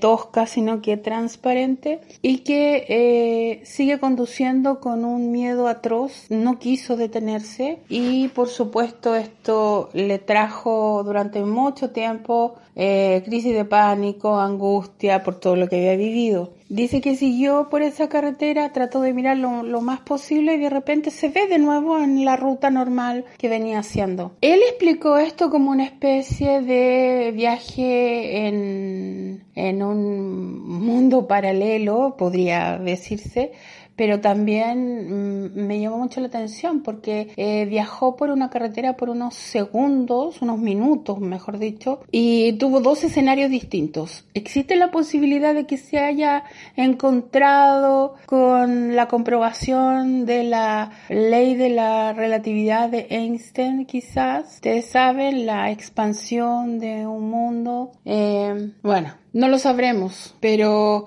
como estos relatos en el mundo existen muchos y yo creo que vale la atención, vale, la pena ponerles no solo atención, sino que también eh, analizarlos. No juzguemos apresuradamente lo que desconocemos y lo tiremos al tacho de la basura o digamos, oye, está loco, seguramente iba bajo la influencia de algo, habría tenido algún problema, emociones fuertes. No todo lo que eh, nosotros no podamos eh, responder en el minuto significa que no existe o hay que desecharlo.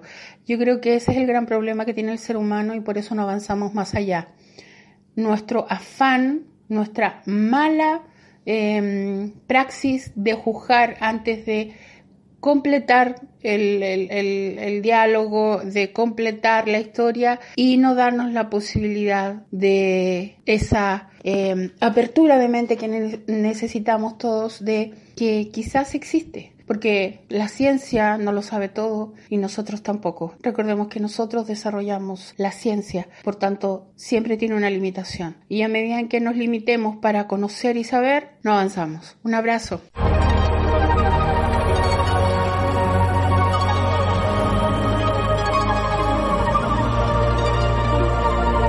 Sintonizas Años Luz.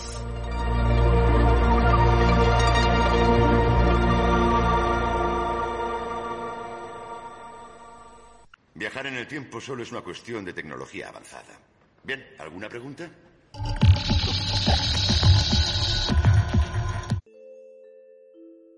Especialista, profesional, colaborador de años, colaborador de años, José Luis Jiménez, estudioso de enigmas, escritor, entre ellos del libro El legado de María Magdalena, página web Extrasensorial. El viaje a través del tiempo es un concepto de desplazamiento hacia delante o atrás en diferentes puntos de la línea temporal, de igual manera a cómo se realiza un desplazamiento en el espacio. Si bien, en el caso del viaje a través del tiempo, puede producirse un traslado a otra realidad o universo paralelo. De acuerdo a la teoría especial de la relatividad de Albert Einstein, sería posible un cierto tipo de dilatación en el tiempo, o lo que vendría a ser un viaje en el tiempo. Sin embargo, según dicha teoría, el viaje en el tiempo solo sería posible hacia adelante, es decir, al futuro, por lo que no sería posible viajar al pasado. No obstante, en la literatura de ficción solemos encontrar muchos casos donde el viaje a través del tiempo es posible en ambas direcciones, y como ejemplo de ello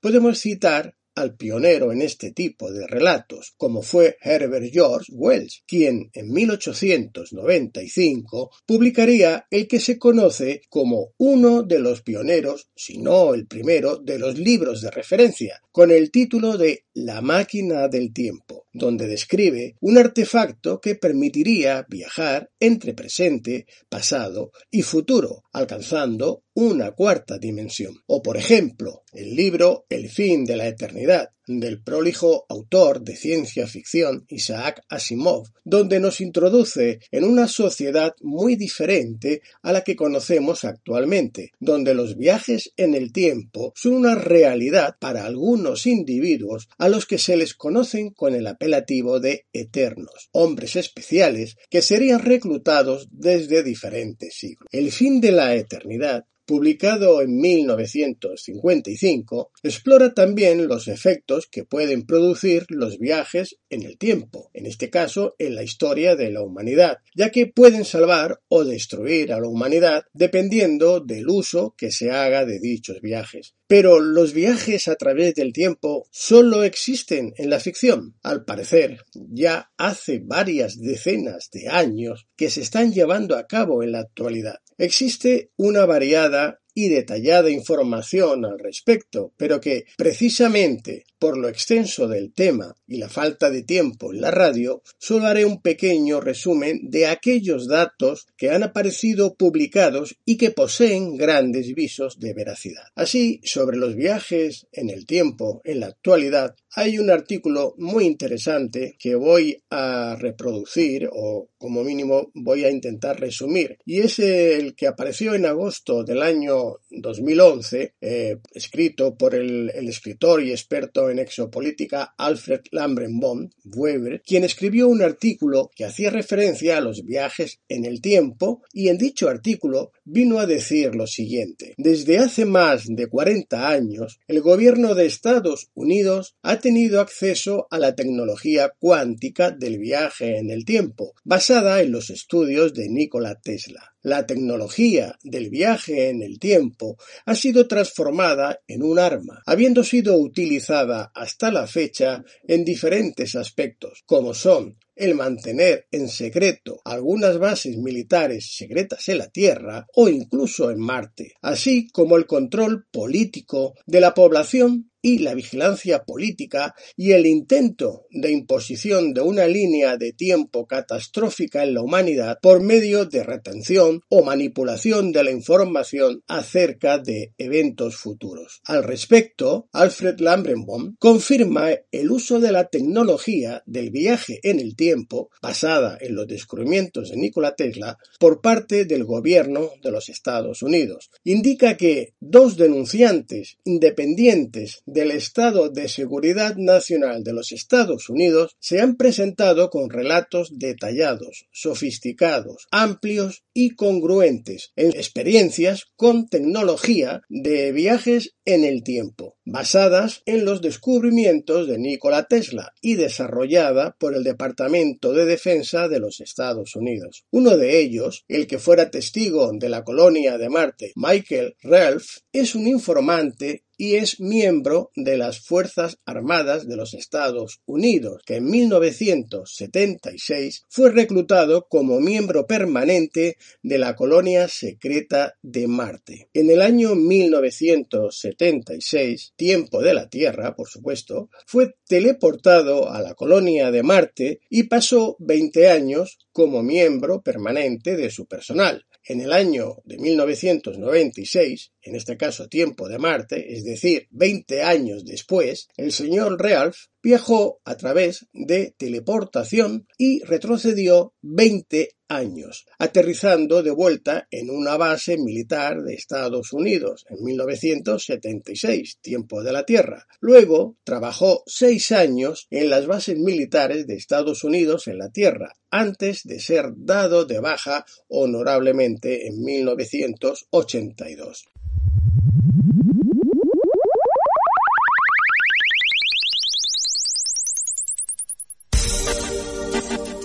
Algunos dicen que los misterios no tienen que ser desvelados.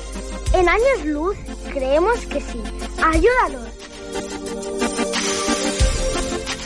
Pues bien, en un libro de dos volúmenes titulado The Mars Record, traducido como Los registros de Marte, y escrito por su esposa, Stephen Rice, Michael describe los dos tipos de individuos que habitan en la colonia secreta de Marte, haciendo una distinción y aclarando que el primer tipo de personas son las que visitan temporalmente Marte, por ejemplo, políticos, etc. Bien, estas personas viajan hacia y desde Marte a través de una puerta de salto o Stargate. Van de visita por un par de semanas y regresan, pero ellos no regresan dos semanas después en tiempo de la Tierra, sino que regresan en el mismo tiempo que se marcharon de la Tierra es decir, sin que en la Tierra hubiesen transcurrido las dos semanas del viaje a Marte. Estas personas son consideradas VIP y no están sujetas a normas o límites como el resto de la población. El segundo tipo de personas que habitan la base secreta de Marte está compuesto por el personal permanente. Permanecen durante un ciclo de 20 años de servicio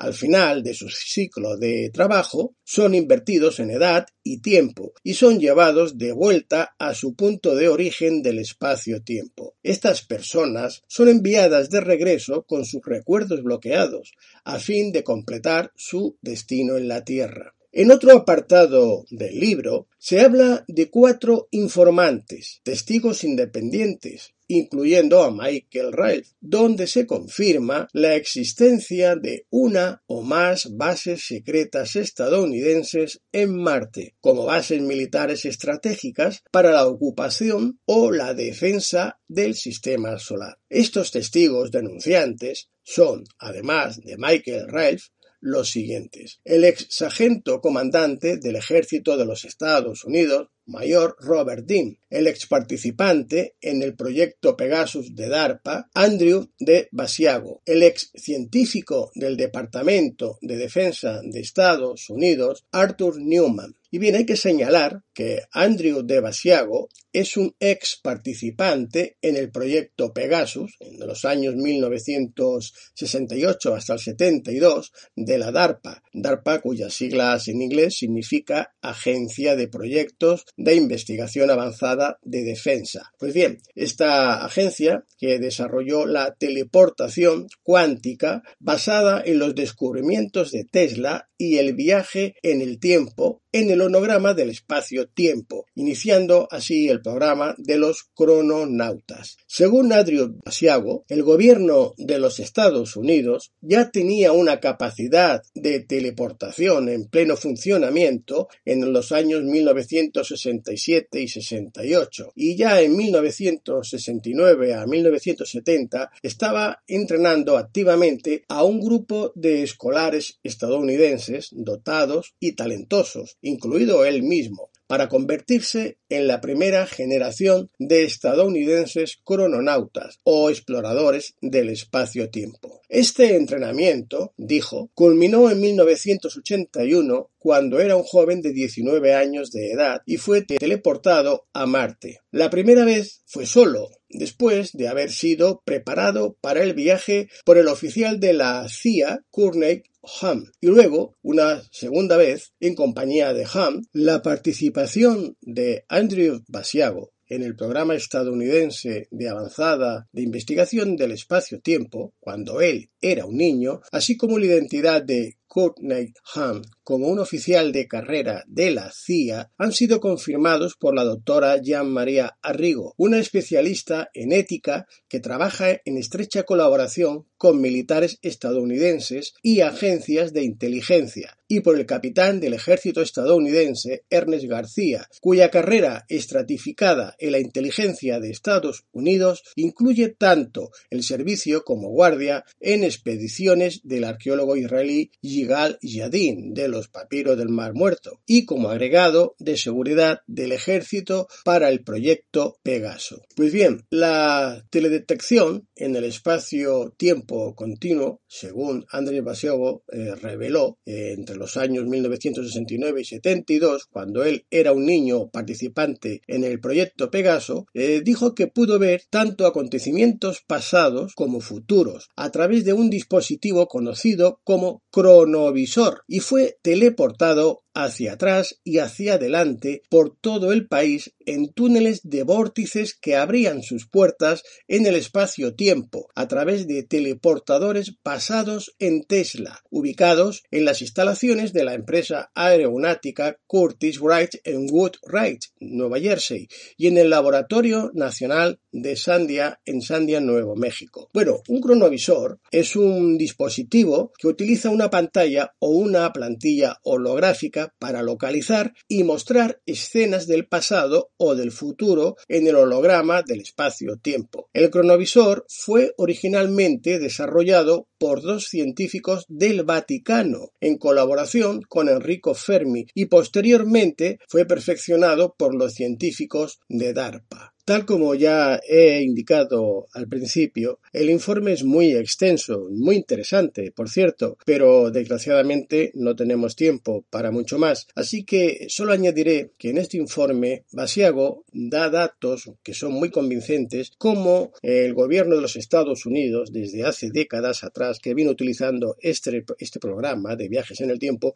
pudo conocer quiénes iban a ser los futuros presidentes de los Estados Unidos y poder contactar con ellos. Aquí hace incluso referencia de, del presidente Bush, del padre George Bush, padre e hijo, de Obama, incluso de Clinton, y también habla eh, de, bueno, del, atentado de falsa bandera del 11 de septiembre del 2001. Eh, hay mucha información, como he dicho, que nos llevaría mucho más tiempo y que sería interesante tratar, pero que desgraciadamente no da tiempo para más y que esperamos que en otra próxima ocasión podamos retomar este tema tan interesante.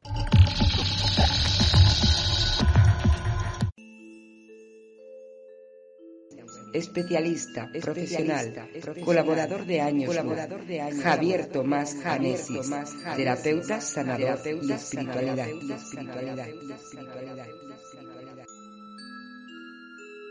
Hola Marisol, hola compañeros y oyentes de Años Luz. Muy buenas noches y muy feliz vida para todos. Soy Javier Tomás Anesis y es un placer para mí compartiros estos minutos de reflexión sobre el tema propuesto para hoy. ¿Son posibles los viajes en el tiempo? Mi respuesta directa, desde luego que sí. Viajar en el tiempo es algo imposible para nuestra parte material y en cambio es algo natural para nuestra parte inmaterial. Vamos a explicarlo. Como seres humanos disponemos de tres elementos, cuerpo, mente y alma. Lo hemos dicho otras veces, pero nunca nos cansaremos de insistir porque nuestra disciplina tiene a esta realidad como base y es muy sencillo. Cuerpo, mente y alma. El cuerpo es materia física y la materia nos impide hacer viajes en el tiempo. La mente es dual, forma parte de la misma materia que el cuerpo porque el cerebro es carne y también es inmaterial, es no materia, porque las creaciones de la mente son intangibles. Para hacerse tangibles, las creaciones de la mente deben ser materializadas y eso lleva un tiempo, un proceso, etc. Y el alma, madre de emociones y sentimientos y guardiana de recuerdos de esta vida y de otras encarnaciones anteriores, es netamente inmaterial. Tenemos tres elementos, cuerpo, mente y alma. Visualicemos ahora una balanza y en un platillo coloquemos al cuerpo netamente material y en el otro al alma netamente inmaterial. Y en el centro, como fiel de esa balanza, colocamos a nuestra mente. En nuestra mente existe un portal directo a los registros de nuestro yo interno e inmaterial. Y vibrando en esos registros nuestros, podemos viajar a cualquiera de nuestros tiempos y espacios vividos en esta vida o en otra cualquiera encarnación precedente. Ahora piensa en cuando recuerdas algún pasaje especial de tu vida y ten presente lo que sientes cuando te sumerges en ese recuerdo. Prueba a considerar si lo que estás viviendo es mucho más que un simple recuerdo. Por decirlo de manera directa y simple, considera si estás viviendo una realidad intensa, viva, mágica y distinta, como de película. Eso es así porque en ocasiones, incluso sin quererlo ni saberlo, conectamos con energías del pasado que permanecen presentes en nuestra alma. Nuestra alma atesora esas vivencias en forma de energías de emoción y sentimiento. Es como si nos trasladásemos al momento y al espacio en los que tuvo lugar esa experiencia que recordamos. Eh, es un viaje en el tiempo, en nuestro propio tiempo. Un viaje propiciado por nuestra conexión con el alma. Cuanto más directa y profunda sea nuestra conexión con el alma y sus registros, y aún más si lo alcanzamos a realizar con el espíritu y sus registros, más intensa y fructífera y útil será la experiencia de nuestro viaje en el tiempo, en nuestro propio tiempo y espacio. La meditación profunda es nuestra vía válida para lograrlo. Lo sobrenatural es posible en años luz.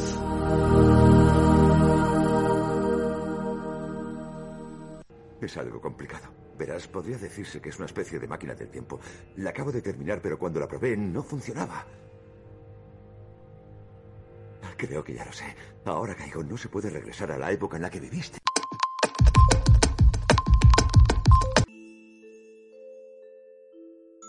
Especialista, profesional, colaborador de años, colaborador de años, Petri Casero Mora, divulgadora, medium, conectora de mundo, conectora de mundo, conectora de mundo,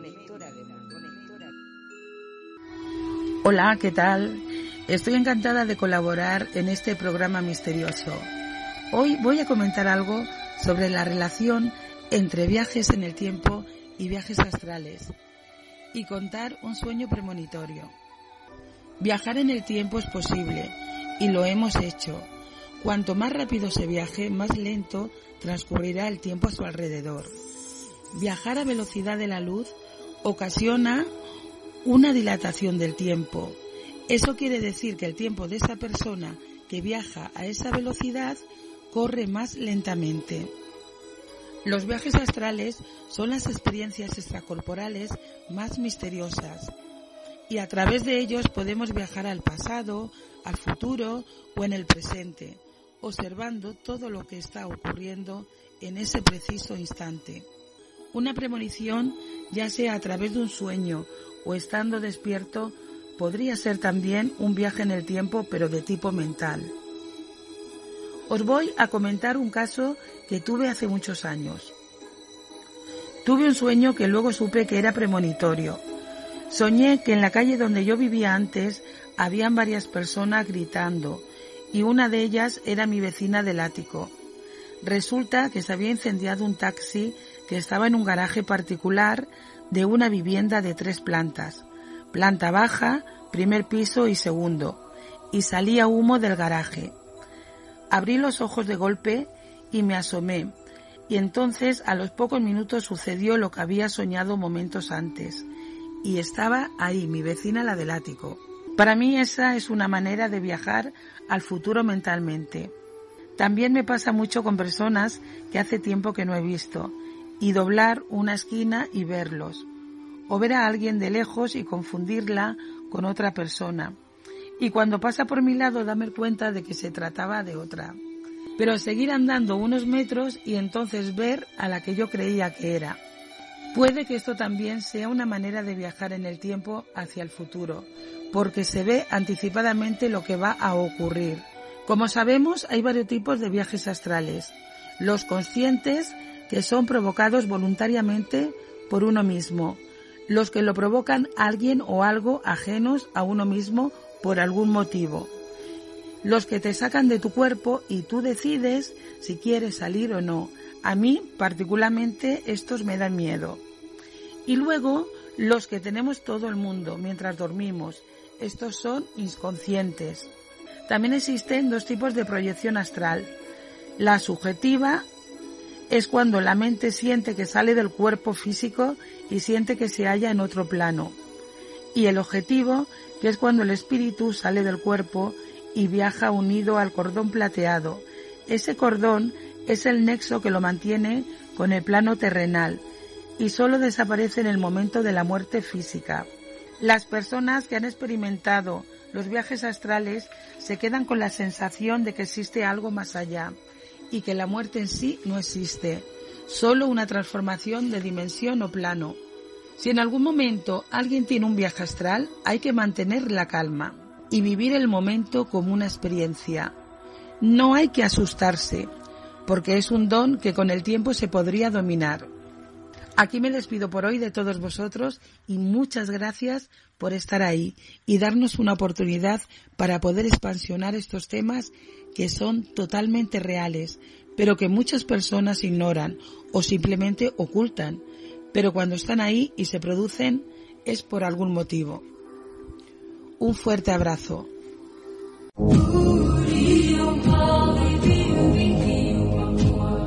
Años luz. La verdad está más cerca de lo que imaginas.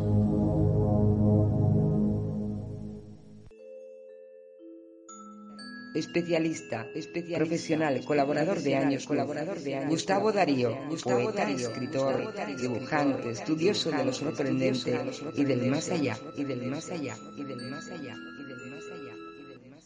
Buenas noches amigos, ¿cómo están? Eh, bueno, eh, estaba pensando, eh, yo llego a un lugar, freno con la camioneta en una calle y de repente miro la casa donde tenía que ir y antes que yo me baje del camión me atienden por el portero eléctrico. me dicen, Gustavo, te abro. Hola Gustavo, sos vos, te abro. el timbre alguien lo tocó supuestamente, pero no había nadie cruzo rápido, eh, me fijo, y cuando yo toco el portero me dice, ¿y abriste? Sí, sí, ahí abrí. Bueno, me abre la puerta, entro, eh, atiendo al cliente, me voy, me quedo pensando. Digo, yo estuve un rato antes ahí, toqué el timbre, gané unos segundos, unos minutos y de repente aparezco y tengo todo preparado como para entrar en una casa eh, sin haber estado, porque yo estaba enfrente cuando siento el portero eléctrico de la persona que me habla. Yo quisiera saber, eh, ¿puede haber una bilocación con respecto al tiempo eh, que sea distinta en el momento? O sea, yo estoy en este momento y la parte que hace la bilocación, el otro ser, el otro yo, se va a otro momento, a otro tiempo, unos segundos después, un minuto después, no interesa, que sea lo que sea pero me voy a ese momento, bueno, eso es lo que me llama la atención, porque eso es la sensación que me dio, como que ya estuve ahí unos, unos segundos antes y como que hice un viaje en el tiempo sin darme cuenta. Después, em, lo que sí estoy convencido por algunos sueños muy nítidos que tengo, y no es normal el sueño nítido porque mucha gente ni siquiera los recuerda. El sueño nítido yo le digo cuando uno eh, está dentro de ese sueño y de repente escucha esa voz tan clara, eh, tan precisa que, tal vez uno la escuchó hace 20, 30 años y, volvió a irse al pasado de una manera sorprendente. Y de repente uno capta, es como que si supiera los olores de ese momento, los sabores. Y de repente escucha las conversaciones y, mira el rostro de algún ser y se da cuenta que, hasta le ve un lunar que ni, ni, ni, pensó que lo tenía ya a esta altura, o una marquita. Eh, una marca en la cara o, algún detalle de esos que uno dice, pucha, ¿cómo puede ser que, que aparezcamos de repente eh, en lo que algunos pueden creer que es un sueño y yo diría que es un viaje en el tiempo que hemos ido en este caso al pasado? porque la nitidez tan fuerte y el estar tan fuerte ahí adentro, eh, hasta a veces te da ganas de no salir, porque son momentos para mí a menos. A mí me gusta soñar, me gusta, me gusta soñar cualquier cosa, no, no me interesa, pienso que es una aventura. Entonces, eh, eso me, me, me lleva a pensar que, que sí, son viajes. También hay, hay sueños que son un poco premonitorios y cuando uno lo sueña también, en este caso nítidamente, muy fuertemente, eh, yo creo que es un viaje en el tiempo que nos está anticipando algunas cosas de nosotros. Eh, en ese caso podemos pensar que vamos a comprar un determinado auto o que vamos a andar por una determinada carretera y ni lo pensamos y de repente a los 3, 4 días estamos ahí. Lo que les contaba el otro día, que me pasa muy seguido a mí, es un caso yo como soy profesor de música, eh, de repente me viene un tema musical a la cabeza y a los dos o tres días eh, el tema aparece por todos lados. Muchos pueden decir, sí, es una premonición. No sé, puede ser una premonición, por supuesto, es una premonición, pero también puede ser que uno haya estado en un, en un momento en el cual escuchó ese tema y volvió y le quedó grabado porque era un tema que uno le gustaba y no se acordaba más que existía incluso, y de repente aparece en todos lados y uno lo, lo anticipa tres, cuatro días antes. Eh, es muy interesante el tema del viaje en el tiempo, es para explorarlo más a fondo y creo que en el sueño está el secreto. Me parece a mí, no sé, yo no soy muy conocedor de la parte eh, psicológica, pero creo que debajo de todo lo que se estudió debe haber alguna, alguna raíz muy fuerte en la cual el ser humano todavía no ha investigado y es el manejo del tiempo desde desde el ente, desde la persona espiritual, en cómo, en cómo se mueve a través de los años, a través de los días, a través de los segundos, y cómo puede hacerlo y cómo no puede hacerlo cuando está materialmente expuesto a la vida, y ahí es cuando está frenado el hombre para su desarrollo íntegro.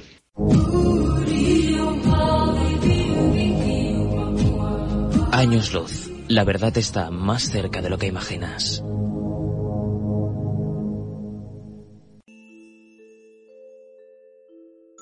Especialista, profesional, colaboradora de Años Luz. Miriam Belling, presentadora del programa Miriam Belling, terapeuta y terapeuta y terapeuta y terapeuta y terapeuta.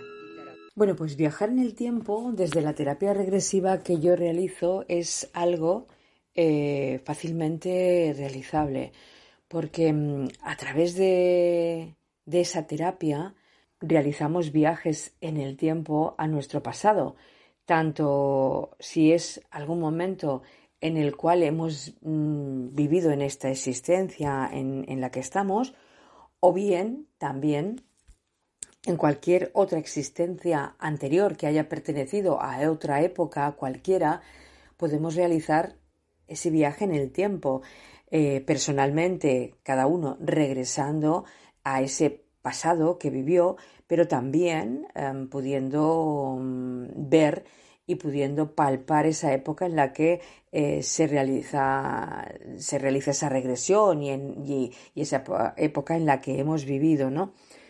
Por lo tanto, dentro de una terapia regresiva es bastante fácil viajar en el tiempo hacia nuestro pasado, de cualquier momento y de cualquier existencia, por muy lejana que haya podido ser.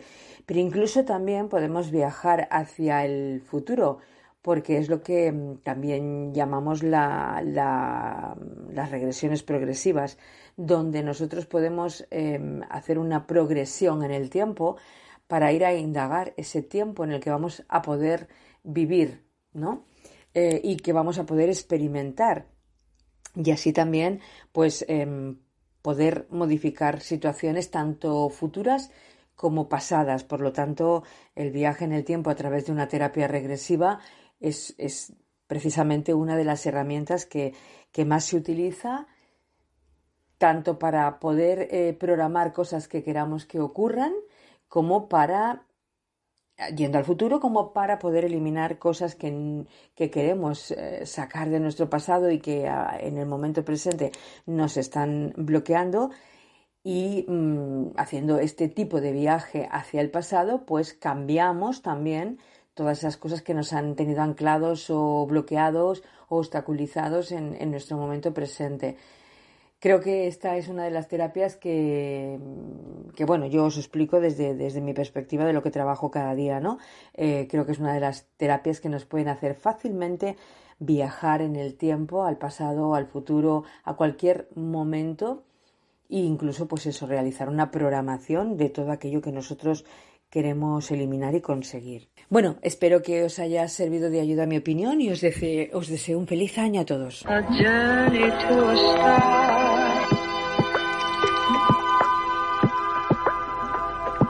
Agenda Años Luz.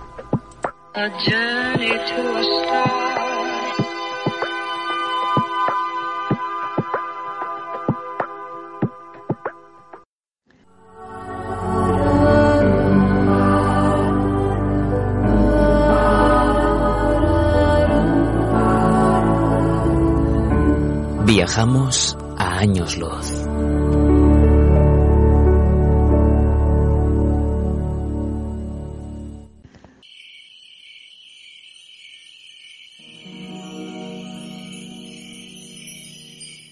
Testimonios reales, voces auténticas, misterios en primera persona, enigmas con nombre propio.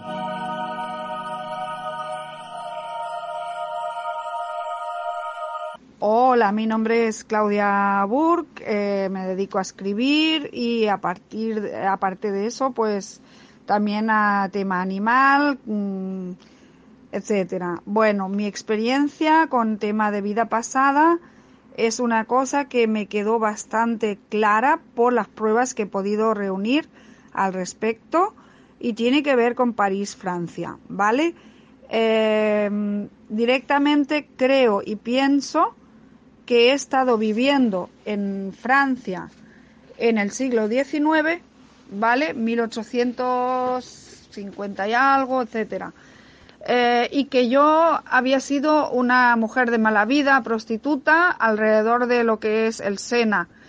Y aparte que creo que fui una persona adicta al opio y enferma. Entonces, eh, pienso y creo, y ahora diré por qué, que tuve dos hermanos, que en esta vida uno ha sido pareja mía y el otro está siendo pareja mía, y estos dos hermanos eran, eh, vivían en Londres y uno de ellos me empujó al Sena. Tengo el claro recuerdo de, de haber eh, de haber sido ahogada y, recuerdo eso y a veces despierto sobresaltada con ese recuerdo, desde muy pequeña. Eh, de muy pequeñita, bueno, yo hablaba francés en sueños, mi madre me, alertó muchas veces de que estaba hablando en francés, yo no hablo francés apenas. Em, y luego hay algo más, hice una hipnosis regresiva y salió esto, ¿vale? Con datos muy, muy concretos. Yo fui a París y eh, en el Pont Neuf eh, me eché a llorar, me levanté del barco y me puse a llorar, porque lo recordé todo. Hay detalles eh, concretos que mm, he podido comprobar, confirmar de esos recuerdos que, bueno, que están en, los libros de historia, que estaban en mi cabeza y yo no he podido saber. Bueno, en la hipnosis salieron, desde luego. Y bueno, es un recuerdo que me tuvo que marcar mucho, Mm, tuvo que ser una cosa que me marcó bastante por la forma como viví, eh, como morí y mm, también pues en una ocasión yo no me perdí, me dejaron en París tirada, una persona con la que fui y eh, recorrí París en metro y en todas partes como si lo conociera. Claro que entonces no había metro, pero me orienté perfectamente y yo no conozco París para nada, y menos en aquella época, ¿no? Cuando fui yo por primera vez. Bueno, más o menos esta es mi, mi recuerdo de una vida anterior. Creo que todos hemos vivido muchas veces, en esta y en otros sitios.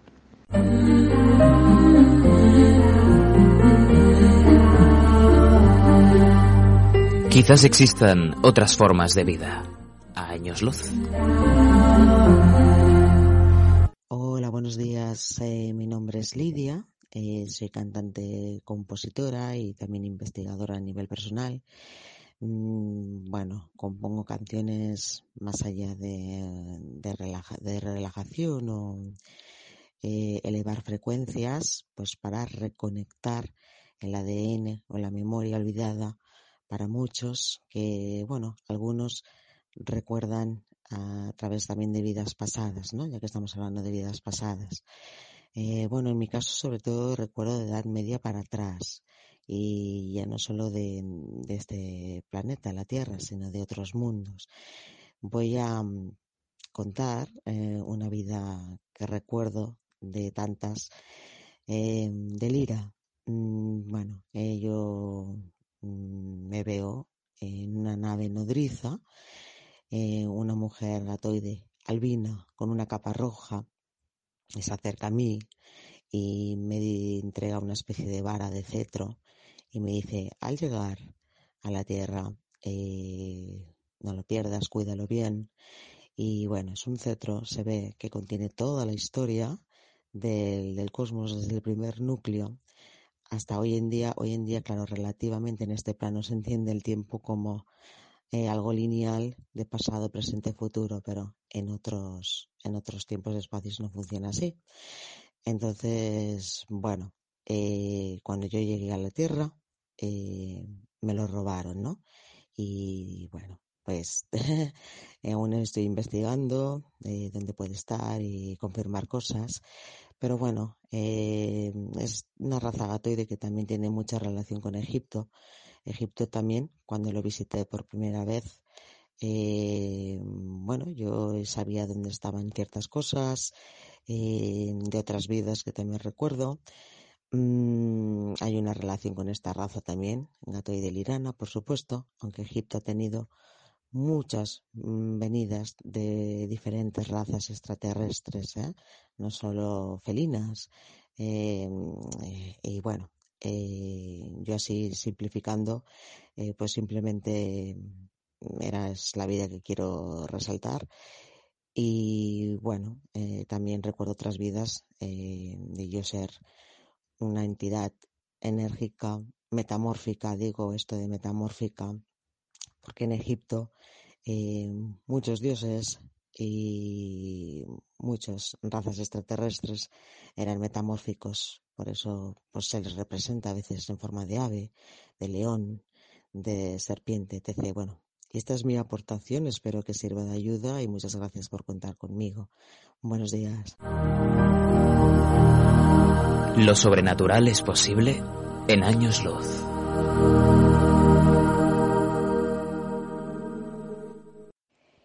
Hola, buenas, soy Ana Romero, colaboradora y también investigadora en estos temas, colaborando eh, siempre que se puede desde Tutti Frutti aquí en Radio San Vicente. Bueno, para empezar, trataré de ser muy escueta, que el tema es de vidas pasadas. Eh, ¿Cómo empecé? Para, empezó para mí. Para mí empezó de una manera un poco, supongo que para cada uno es distinto, leyendo un libro, Brida, de Paolo Coelho. No sabía por qué, pero partes de, ese libro no las estaba leyendo, las estaba viviendo. Luego, poco a poco, eh, fui comprendiendo por qué, porque a partir de ahí me fueron viniendo otros sueños en aquel entonces, los cátaros, ¿quiénes eran? Nunca jamás había escuchado.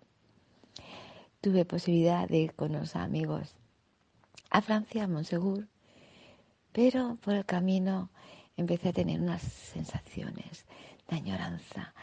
Me dolía el pecho, ganas de llorar y, de, repente mirar por dónde estaba.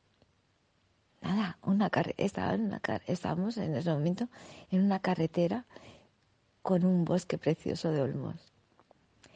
Pero nos llegamos a un, a un cruce y ahí descubrí el porqué. Un castillo que no sale en las historias, pero ese fue mi castillo. Fuimos a Monsegur, por ciertas circunstancias no pudimos subir, pero sí pude. Entonces fuimos a visitar ese otro castillo y me corrobora, se me corroboraron muchos sueños. Siempre te encuentras luego alguien que te da algún dato confirmando lo que ya sabes. En el pas de la collada a la vuelta también me puse malísima y sí que vomitando de todo. Con el tiempo supe que ahí eh, la Inquisición nos habían apresado y a mí me habían metido, me habían cogido presa y a muchos habían matado. Es difícil eh, siempre asegurar algo, pero de repente siempre hay algo que crees que sabes, lo sabes tú y te lo dicen los demás y te corroboran los datos. Un saludo.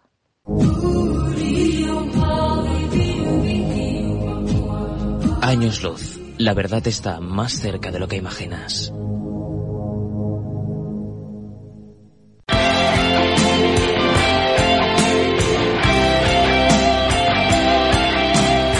Llega el momento de decir adiós a esta cita que hemos tenido vosotros y nosotros en la noche del viernes en Radio San Vicente. Pero es una, es una despedida optimista porque sabemos que volvemos en siete días a tener una nueva oportunidad de encontrarnos contigo. Hasta entonces te deseamos una simple cosa que para ti debería ser una obligación, el ser feliz. Oye, ¿por qué no? Si puedes hacer feliz en el camino a alguien más, mucho mejor. Hasta siempre la magia se desvaneció, tus ojos siguen fijos sobre mí. Y fue posible gracias a Jordi Ollero, nuestro especialista técnico, a Elizabeth Ramírez y a Anaís Madera, que son nuestras ayudantes digitales. A ellas también mucha felicidad.